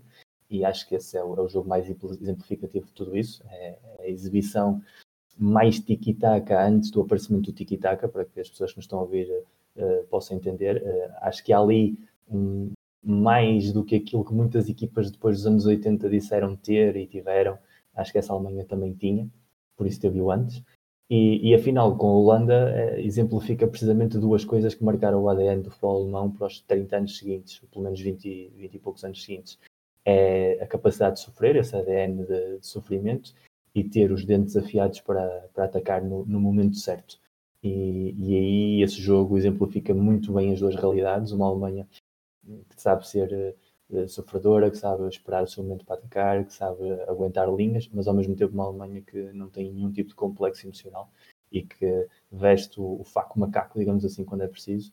Não tem de fazer tantas concessões à arte, mas consegue ser extremamente pragmática e as Alemanhas que vêm a seguir vamos, uh, vamos vendo ao longo do tempo que vão perdendo pouco a pouco a parte mais estética de 72, mas nunca a parte pragmática de 74. A parte pragmática, inclusive, vai a mais e muitas vezes tapa imensas carências técnicas que, que outras gerações seguintes o futebol alemão tiveram, uh, pelo menos até chegarmos a, a, 2010. E aí sim já podemos falar numa, numa mudança de, de, ciclo, uma espécie de regresso ao futuro, na forma como a Alemanha do LOL jogou nesse período. Mas todas as Alemanhas que seguiram a 74 uh, talvez com exceção pontual do ciclo 88-92, hum, pela qualidade individual dos jogadores, mas todas elas foram sempre seleções mais da segunda parte do jogo com a Holanda do que da primeira parte do jogo com a Holanda e, sobretudo, mais do jogo de 74 do que com os jogos de 72.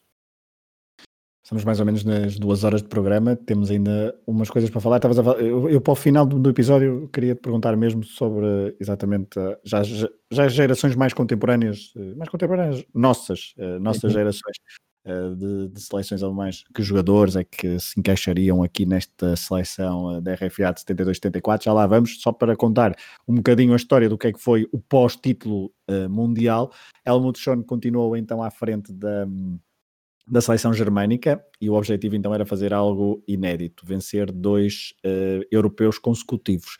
O Euro 76 ainda decorreu em, molde, em moldes uh, semelhantes aos europeus anteriores, com fase final a 4 e sede do torneio a ser escolhida após ficarem a conhecer os quatro finalistas. A RFA foi um desses quatro finalistas, juntamente com Holanda, Checoslováquia e Jugoslávia, e foi precisamente a Jugoslávia o país que albergou a fase final a 4. Olhando para o Euro 76, vemos uma convocatória substancialmente renovada. Na baliza manteve-se Maier, indiscutível. Na defesa não está Paul Breitner, entra Dietz, uh, continua no trio. Exato, é por lesão, exatamente. Mas continua então o trio Vogts, Beckenbauer e Schwarzenbeck como indispensáveis. No meio-campo, Overath já não está presente na convocatória, tal como Kuhlmann, que sai da convocatória, mas Wimmer, Bonoff, o Leonas ainda são peças-chave. No uhum. ataque, uh, saiu um Muller, entrou outro Muller, uh, Gerd. Uh, que, Gerd que Muller, não se chamava Muller. Que não se chamava, então chamava-se, diz lá? Uh, ele adotou, ele, ele adotou era, o pai, sim, o pai dele era um jogador de St. Pauli, desse mítico clube underground de, de, Hamburgo, mas morreu quando ele tinha 10 anos e a mãe voltou-se a casar com um homem que o apelido era Mula, então ele decidiu, uh, por respeito ao, ao pai adotivo e, e, um pouco de agradecimento, porque tinha supostamente uma relação muito bonita, uh, adotar o apelido de Mula isto antes, e na altura provavelmente deve ter impactado também o Gerd Müller, o jogador deve ter achado muita piada a ideia, porque ele também era avançado, e, e deve ter pegado aí uma transferência emocional de, do poder dos Mullers, porque anos mais à frente o Franz Beckenbauer disse há sempre um Muller que vem ao resgate da Alemanha, e, e, na história do futebol alemão, até o momento presente, já podemos falar em quatro, porque depois desse ainda virá o Lance Muller e depois o Thomas Muller, e, e aqui é, é uma história muito, muito curiosa e muito bonita. É verdade. Uh, Gerd Müller, nesta altura, já tinha 30 anos. Dieter Müller, uh, 22. Uh, Dieter Müller do Colónia. Ele que se viria a revelar super decisivo no Euro 76. Uh, Miguel, a Alemanha teve que soar para bater a Jugoslávia no prolongamento, nas meias finais, onde ganhou 4-2. A trick de Müller, Dieter Müller, ele que tinha que, que apenas entrou aos 79 minutos desse, desse jogo, e depois na final, frente à Checoslováquia, a RFA, esteve a perder 2-0, conseguiu empatar, mas depois houve o tal Panenka nos penaltis. Achas que a RFA aqui já começava a dar indícios de alguma dificuldade em renovar-se geracionalmente e também a nível de, de, estilo de jogo? Já era mais conhecida e era mais fácil de anular? Sim, de todas as maneiras, o grande problema começa precisamente depois de ganharem o Mundial de 74 a, relação dos jogadores com, com, a Federação, já antes de começar o torneio, que nós aqui tínhamos dito, não estava, não estava muito bem uh, com a questão dos prémios, mas é que depois as celebrações do título foram, foram tremendas, os jogadores foram proibidos de celebrar com, com as companheiras na, na gala oficial, uh, enquanto que os diretivos, os dirigentes podiam levar uh, as respectivas mulheres, os jogadores não. E isso fez com que imediatamente o Gerd Müller renunciasse à seleção. Foi o único motivo, ele ainda tinha muito para dar ao futebol da seleção alemã, tinha 28 anos na altura do Mundial 64, mas ele decidiu renunciar e houve vários jogadores que também tomaram a mesma decisão, o Netzer incluído, uh, o Bonhoff também, e isso já diretamente fez com que, da noite para o dia, o, Helmut Schoen deixasse de ter quatro ou cinco jogadores que eram peças habituais nas convocatórias disponíveis. A partir daí, uh, é verdade que há vários jogadores que, cuja renovação é mais lenta uh, e por isso a defesa continua a ser a mesma praticamente desde 72, não aparecem uh, ainda defesas de garantias, é uma coisa que até os anos 80 praticamente não vai acontecer, salvo casos muito excepcionais.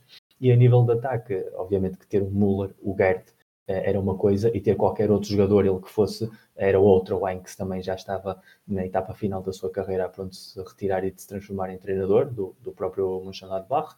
E o Dieter Müller nem sequer era suposto ser convocado, ele tinha sido o melhor marcador da Bundesliga esse e era uma debilidade do adjunto Helmut Schoen, que era também selecionador sub, do Sub-21, que era o Jupp Derval, e foi ele que convenceu o Sean primeiro a convocá-lo, quando ele estava a pensar noutras hipóteses, e depois, eh, enquanto o jogo com a Jugoslávia estava a decorrer, eh, em colocá-lo em campo. Esse jogo com a Jugoslávia é a primeira parte é provavelmente uma das exibições de maior superioridade de uma equipa contra a Alemanha na história de qualquer europeu até que Portugal ganha no Euro 2000. É, é, é, um autêntico banho de futebol. A Jugoslávia podia ter ido para o intervalo feito a ganhar 3 ou 4-0, mas depois na segunda parte vem-se abaixo emocionalmente e, e lançar o, tanto o Floja como o Dieter Müller acabou por, por reequilibrar a balança a favor da Alemanha e no prolongamento, com algo de sorte à mistura também, a Alemanha acaba por ganhar. Na final, eh, a Checoslováquia, que já tinha eliminado a Holanda, toda a gente achava que a final ia ser. Era um pouco como a, como a história das finais de Champions Barcelona-Real Madrid. Toda a gente achava que, que ia ser essa a final e depois nunca chegou a acontecer. Eh, a Checoslováquia entrou a matar também e, e houve uma espécie de déjà vu do jogo das meias finais, mas depois a Alemanha, outra vez, porque a Checoslováquia decidiu baixar linhas e, e defender o resultado, acabou por conseguir empatar in extremis e, e levar o jogo para penaltis. O curioso dessa, dessa sequência de penaltis é que antes de, de, começar o jogo, eh, os jogadores checoslovacos nem sequer sabiam que, que ia haver penalti. É Achavam que ia haver um replay. Os alemães sabiam, mas não estavam lá muito entusiasmados. Uh, houve, houve muitos problemas para escolher eh, quem é que ia marcar. Afinal, foi o próprio Beckenbauer que teve de escolher um por um quem é que ia rematar. E depois decidiu fazer uma de Cristiano Ronaldo 2012 e foi guardar-se para ele o quinto penalti. Uh, de certa maneira, ele não queria marcar penaltis, mas também não queria dizer que não ia marcar, então ficou com o quinto uh, por estas moscas, mas o, o uh, facilitou. Os, três primeiros, as três primeiras sequências foram perfeitas. O Eines depois manda, esse sim, para as nuvens, o, o quarto remate da, da Alemanha. A Checoslováquia já tinha marcado o quarto.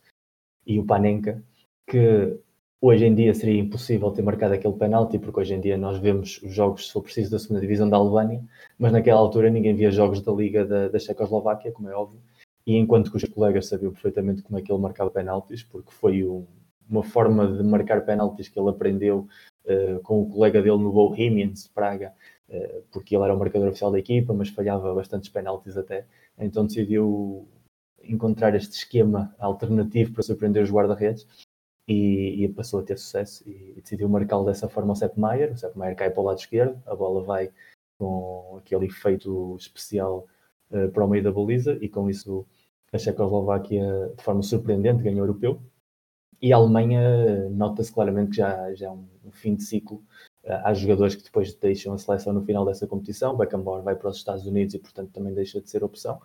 E, e a partir daí já começamos a ver uma Alemanha diferente na, nas competições seguintes, com excelentes resultados, uh, na maior parte delas, mas com um estilo de jogo, uh, uma tática inclusive bastante diferenciada, sobretudo nos anos 80, quando começa a adotar os, os três centrais e, e os dois defesas laterais largos. Uh, a partir daí, já todas as semelhanças com aquela geração 72-76, ou após o 74, que por sua vez já era uma evolução diferente da, da geração de 66-70, uh, esbatem-se completamente. E, e, é uma Alemanha mecanizada, a Alemanha de que o Lineker faz uh, referência, mas uma Alemanha muito distante àquela que, que apaixonou muitíssima gente na década de 70. É, depois no, no, Mundial de 78 a RFA chegou à Argentina então como campeã do mundo em título, mas já pouco sobrava daquela equipa poderosa de 72-74. Maier ainda estava uh, na baliza, Bertie Vox ainda foi indiscutível, mas Beckenbauer, como disseste, já não esteve na Argentina, Breitner uh, também não, Schwarzenbeck foi convocado, mas não jogou. E agora irá a vez na defesa de termos uh, Kaltz, Dietz e Russmann, ou seja, uma defesa bastante renovada para aquilo que sido a estabilidade ao longo de três, torne três torneios praticamente. Uh, no meio campo emergiu o tal Anzi Müller, jovem de 20 anos, uh, ao lado ainda de Bonoff, Floaha e o Henry Spier. Um, o Leonas já não esteve nesta convocatória. No ataque aparece em 78 Romaniga, também Klaus Fischer, uh, Dieter Müller e Ozelbein ainda estão na convocatória. Um, e depois eu queria ir ao Euro 80, porque o Euro 80 é o primeiro, e falaste aí há pouco de bons resultados, e é de facto o resultado na, na o resultado na, na, Argentina tem aquele famoso jogo contra a Áustria, não é? Uh, a campanha da Alemanha na Argentina é bastante, da RFA na é Argentina é, é, bastante, é, é bastante sofrível, não é? Uh, dois empates a zero na primeira fase de grupos contra Polónia e Tunísia, uma goleada ao México por 6-0. Uh, ah, na segunda fase de grupos temos salvo erro, outro empate, exatamente, outro empate a zero frente à Itália, um empate 2-2 e frente à Holanda, e depois a tal derrota no milagre de Córdoba, não é? Frente à Áustria por. Já não valia nada. Que também já não que já não, nada. Sim, é verdade, já não valia nada, mas mesmo assim tem um impacto. Bem, os, os, os austríacos uh, gostam muito de, de, recordar esse, esse jogo, não é? Uh, mas isso são outras, são outras contas. Sim. Mas vamos então ao, ao Euro 80, porque no Euro 80 um, a verdade é que a Alemanha consegue voltar aos triunfos, mas já não tem Helmut Schoen, uh, já tem alguém que tu falaste várias vezes, não é? Uh, uhum. e o e outra vez a tal, a tal continuidade, não é? Uh, o Exato, é, é, a política da, da, federação continua a ser a mesma. Exatamente. Uh, aliás, que se quebra com o próprio Jupp Derval, tal foi o, o, trauma que deixou a eliminação no, no Euro 84 que, que ouvimos no, no Regresso ao Futuro já este mês, uh, que supostamente o adjunto dele vai ser selecionador no futuro, que é o Eric Riebeck, que é quem pega na equipa para o Euro 2000. É, provavelmente ouviremos falar disto daqui a uns meses. Mas quebra aí a hegemonia precisamente porque aparece o Beckenbauer, selecionador, uh, porque a situação era tão dramática já a nível emocional que a Federação entendia que era preciso um, um salvador da pátria e para o futebol alemão, salvador da pátria e Beckenbauer são praticamente sinónimos. Mas o Derval dá, dá continuidade ao, à ideia do Sean, que por sua vez dá o Herberger e ao Otto Nertz, portanto, a partir daí, daí o facto de nós temos começado a dizer que até 1998, uh, seis selecionadores alemães, uh, entre esses quatro depois virá a Bertie Vox uh, para juntar-se à festa. Portanto, a partir daí, uh, todos os nomes rodeiam a mesma história, a mesma narrativa, não há aqui elementos externos. Uh, Vox e Beckenbauer, jogadores nesta geração, e depois Sean e o Derval, treinadores da mesma equipa, praticamente desde 1964 até 1998, quando o Bertiox vai embora, estamos aqui a falar de 30 anos, 34 anos de história com quatro protagonistas que conviveram no mesmo espaço. Isso é algo que só a história do futebol não tem a nível de seleções. Por isso mesmo, e, só, e já pegando em Derval e no Euro 80, queria-te só perguntar, a Alemanha vence, a RFA vence o torneio organizado em Itália, numa final frente à Bélgica, com um herói inesperado que nem. Eh, que creio que nem, nem estaria na, nas primeiras contas para, para, para ir. Ele começa como ao... suplente até, ele começa como suplente. Exato, e começa como suplente, não é? estamos a falar de Rubas, uh, mas ele que nem, nem, nem era um dos principais candidatos a ir a. a agora recordo, não sei quem é que se lesionou, terá sido Fischer, que não Klaus foi. Fischer. Fischer. Exatamente. Klaus Fischer que não que se lesionou, portanto não foi à convocatória, Rubas entra na convocatória e depois é o salvador e o herói da, da final frente à Bélgica. O que eu te queria perguntar muito rapidamente e era... Müller, que estava no Inter na altura também. Exatamente. O que, o, que eu, o que eu te queria perguntar era mesmo o que é que se restava ainda alguma coisa neste, nesta Alemanha vencedora no Euro 80 daquela que falamos e que maravilhou no, nos anos 70. A segunda parte do jogo com a Holanda, eh, esse ADN, é a única coisa que já, que já sobra.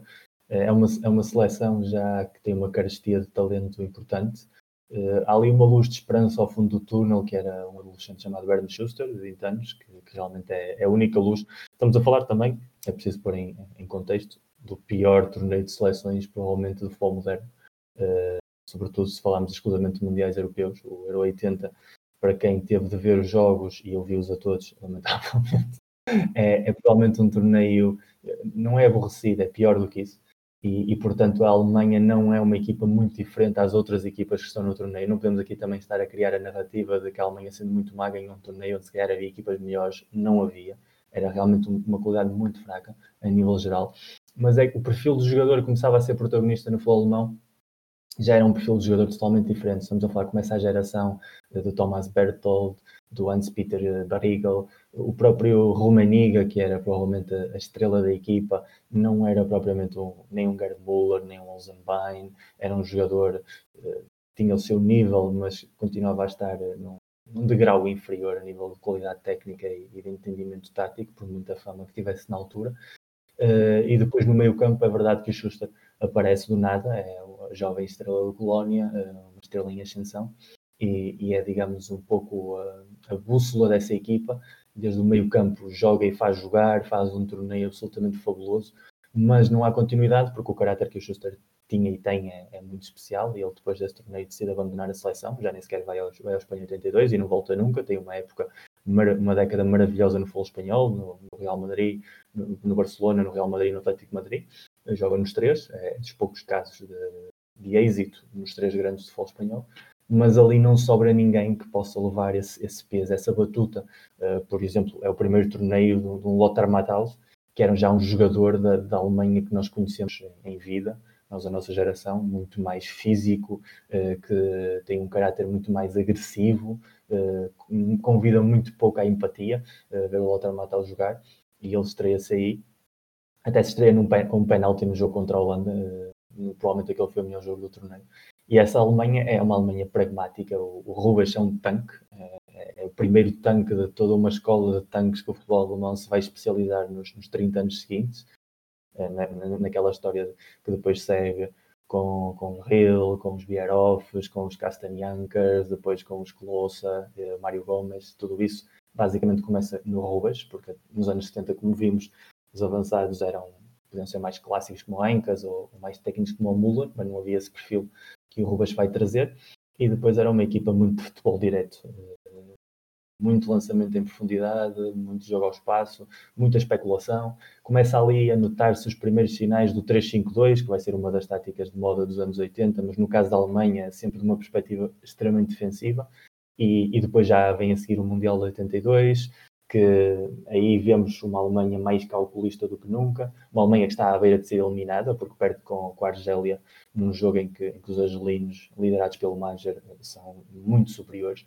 Isso não é a ajuda da, da, Áustria, a tal Áustria do milagre de Córdoba, depois é a Áustria amiga da, da vergonha do El Molinon, eh, que faz com que a partir desse jogo, onde eles combinam empatar no resultado em que elimina a Argélia, a FIFA decida que todos os jogos da fase de grupos têm de disputar à mesma hora, até, até essa época isso não existia e permitia este tipo de, de truques. Depois, na segunda fase de grupos de 82, tem muita sorte porque calha no grupo da Espanha, que sendo anfitriã faz um torneio uh, terrível, qualifica-se graças a uma série de ajudas arbitrais escandalosas porque não podiam ser eliminados na, na, primeira fase e não tem futebol nenhum para apresentar, e uma Inglaterra que podia ter sido outra coisa, mas entre a lesão do, do Kevin Keegan e, e, a forma também de jogar mais, uh, digamos, ortodoxa dos ingleses, facilitou chegar às meias finais, onde há o tal jogo com a França mítico, a entrada do, do Schumacher ao Batiston, as decisões em penaltis, onde os alemães começam a tornar-se especialistas e, e, a partir daí uh, chega a essa final com a Itália, onde eles são vulgarizados, e depois o Europeu de 84, que, que tu e o Rui contaram à perfeição, onde a Alemanha é eliminada na fase de grupos e gera uma espécie de psique coletiva em que é preciso mudar alguma coisa, e esse mudar alguma coisa é trazer Beckenbauer. Beckenbauer não traz o futebol dos anos 70, a, tática continua a ser o 3-5-2, continua a ser um futebol mais físico. Ele também sente que o grande problema do futebol alemão é que não há matéria-prima.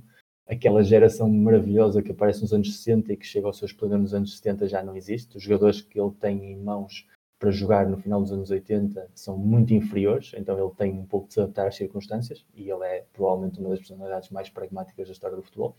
Mas ao mesmo tempo já começa a adotar essa Alemanha um pouco mais de perfil ofensivo eh, não tão exagerado, e daí a Alemanha do Euro 82, que é uma Alemanha muito boa, eh, e depois, sobretudo, a Alemanha do Mundial de Itália 90, onde é uma equipa muito pragmática, eh, mas ao mesmo tempo já com uma estética mais, mais ofensiva e já com jogadores que vão tendo mais talento, mais técnica, como o Klinsmann, como o Fuller, e depois mais à frente o, a aparição do, do Andreas Moller, do Thomas Hassler, inclusive depois a incorporação do, do Matthias Sammer e, e do Stefan Effenberg. E, e, a partir daí já vamos vendo uma Alemanha que não deixa de ser muito mecanizada, mas também uma Alemanha mais ofensiva. Uh, que esse espírito, sim, é primo, mas um primo em segundo grau do, do futebol da Alemanha dos anos 70, digamos assim. Tu foste, mesmo para terminar eh, este episódio, que já vai longo, mas tu foste aí já revelando alguns nomes ali até aos meados dos anos 90, eu vou estender um bocadinho mais até, à, uhum. até, aos, até aos dias de hoje. Portanto, já foste falado de uh, Lothar Matthaus, Rudi Foller, uh, Andreas Moller, sei lá, uh, Klinsmann, Klinsmann uh, Brema, um, depois também há, há um interregno, não é? Ali, os anos 2000, o início, o, a mudança de século não é uma, uma altura muito feliz, apesar de ter ido à final do Mundial de 2000, 2002. O ADN, o ADN a prevalecer sobre tudo o resto. Claro, porque essa seleção é de facto é difícil uma pessoa lembrar-se de algum jogador, portanto há é... Oliver Neuville, que é o grande, que é a grande estrela e Oliver Neuville não está não. seguramente. Oliver Kahn. Não. Não, não, eu estou a dizer o Neuville. Ah, o, o Neuville do ataque. Ah, sim, tu sim, pois, sim, não, E não é claramente aquele, o primeiro jogador alemão que tu te. Não, não está é... seguramente nos primeiros 20 jogadores alemães que tu te lembrarás da história do, do futebol, mas também falaste em Matias Sammer, mas eu agora até queria pegar mais em uh, Tony Kroos, uh, Thomas Müller, uh, pensando já na geração. Sim, saltaste aí, o, saltaste aí o Balak, o Ziga, sim, nesse, okay. nesse Mundial são mais ou menos no. Sim, no Balak, claro. E, e o Colosso, é claro que com os Mundiais o Colosso tinha uma relação muito especial. Mas a qualidade, a qualidade da Alemanha, depois também se viu no Euro 2004, eliminados na fase de grupos. Eh, essa, essa Alemanha não era propriamente uma Alemanha uh, vintage, digamos assim. Não, não, não. Mas, mas pronto, mas estes nomes, nós estamos aqui a, a, a saltitar com algum, alguns, alguns anos, com alguns nomes. O que eu te queria perguntar é que hum, quais são aqueles, é um exercício um bocadinho complicado, mas quais são aqueles que, que mais se encaixam no, naquele período de 72, 74, uh, na, na tua perspectiva? Na parte atual, ou seja, na geração presente? Sim, nesta, não, mesmo ali já aquela o, a campeã do mundo 90 até a, até a geração presente, que, que é aqueles jogadores mais os mais hum, aqueles que saltam mais à vista como capazes de caber naquela seleção, com o ADN dessa, dessa seleção, um bocadinho mais perfil, ou seja, seja na parte mais técnica, seja na parte uhum. mais mental.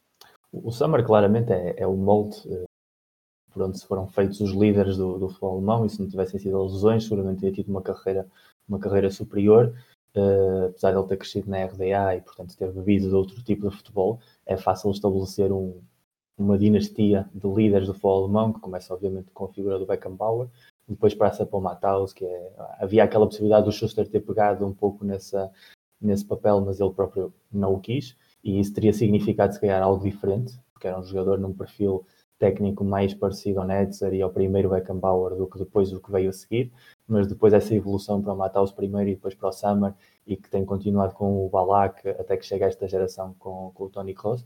Um, há uma linha continuista que se tu dizes eu agora pego no Tony Kroos e coloco naquela equipa, uh, encaixa perfeitamente porque a forma de entender o jogo, com toda a evolução, é preciso contextualizar a evolução do jogo, é? mas a forma de entender o jogo não dista a nível de jogadores eh, que também têm uma dose de criatividade alta e que podiam ser eh, aqueles que ocupassem os postos do, do Oinas ou do Olzenbein ou do Grabowski, obviamente no início dos anos 90 houve aí uma geração realmente muito boa e o Thomas Assler e o, e o Andrés Müller sobretudo eram, eram jogadores absolutamente brutais a nível técnico, mas taticamente também tinham um grande conhecimento do jogo e tanto no Euro 92 como no Euro 96 isso viu-se, mais do que nos Mundiais 94 e 98, que depois no, no futuro vocês vão explorar em detalhe.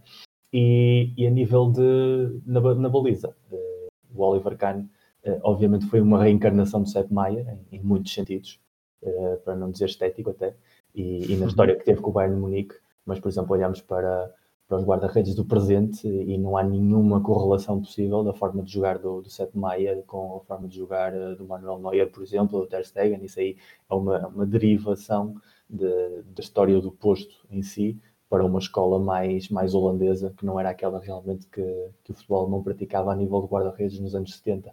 E, e sobretudo, uh, acho que a figura que mais encaixa nesta narrativa, uh, precisamente é a figura do Thomas Müller, porque acho que é aquele, aquele futebolista que não é de nenhuma posição e que é de todas, que, que aparece e que não está, e, e, é aquele jogador que seria o, o, continuador perfeito da ideia do Gerd Müller ou, ou da ideia de um Heinkes naquela tática de, de, partir de um lado para, para estar noutro.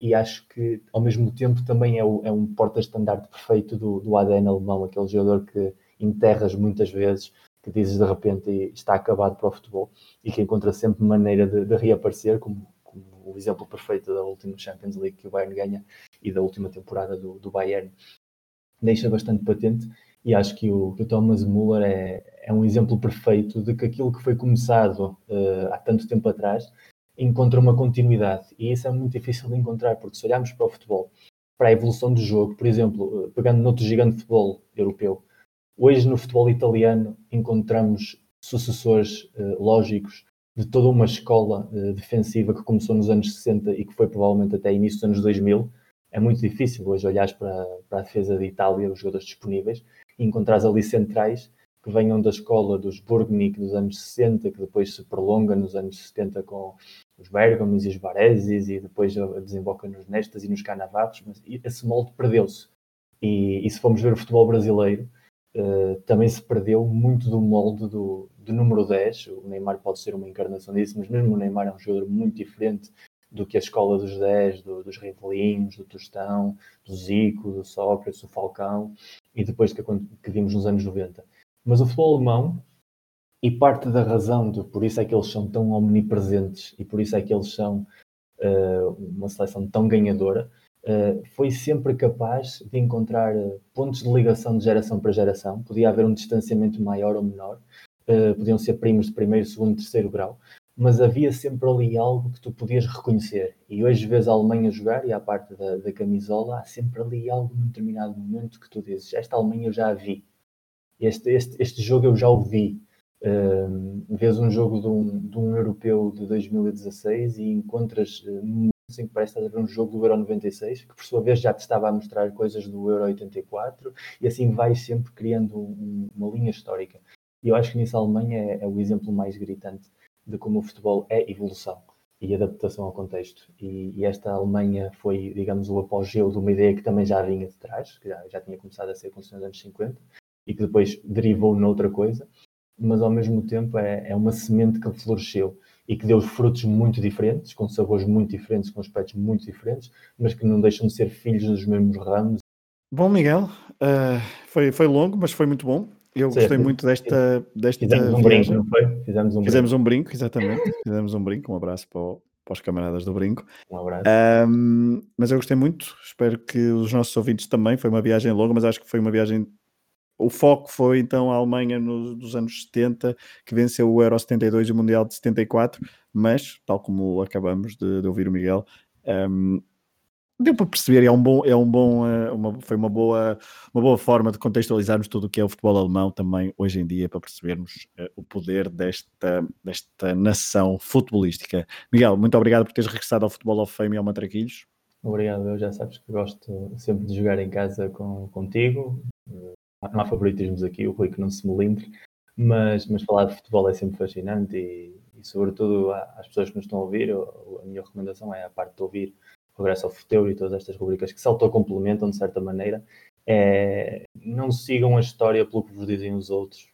Vejam diretamente e a, a plataforma que temos com o futebol e, e até com o YouTube é, é, fácil de tudo aquilo que nós tivemos aqui a dizer uh, confirmarem com, com, os vossos próprios olhos, porque acho que tanto eu como o Pedro pertencemos a uma, uma geração, mais eu do que o Pedro, que ouvimos muito falar de Uh, e depois, quando vimos com os nossos olhos descobrimos outras coisas, eu, da mesma maneira que o Pedro se apaixonou com esta Alemanha a gravar o Regresso ao Futuro, eu também há 15 anos ou 20 anos atrás comecei a ver esta Alemanha com outros olhos. Provavelmente, se nenhum dos dois tivesse entrado nessa dinâmica, ainda olharíamos para trás no tempo e veríamos a Alemanha como uma equipa mais cinzenta e aborrecida do que o que realmente foi, sobretudo aquela Alemanha. Portanto, o meu convite é sempre: vejam muito futebol, empapem-se de futebol e, e, vejam com os vossos próprios olhos e depois façam as vossas opiniões. E até lá, puderem utilizar eh, conversas como esta de inspiração para isso, bem-vindas sejam e, e cá voltaremos seguramente. Isso, eu reforço o apelo, ainda por cima estamos na geração dos highlights e dos melhores momentos. Eh, é importante olhar para, para trás e perceber, e perceber o contexto. E nós aqui no Matraquilhos tentamos então uh, deixar algumas sementes e esperar que com estas conversas vocês, os nossos ouvintes, possam então ir pesquisar e ver uh, um ou outro jogo completo. No caso, hoje foi da Alemanha, no próximo mês uh, será o Rui a regressar com a rubrica Football of Fame com outra equipa, seleção ou não, não sei, fiquem à espera. Uh, Miguel, um abraço, um abraço para os nossos. Obrigado, Miguel. Um abraço para os nossos ouvintes e uh, uh, bom 2021. Se estiverem a ouvir ainda em 2020, um bom ano. um abraço a todos.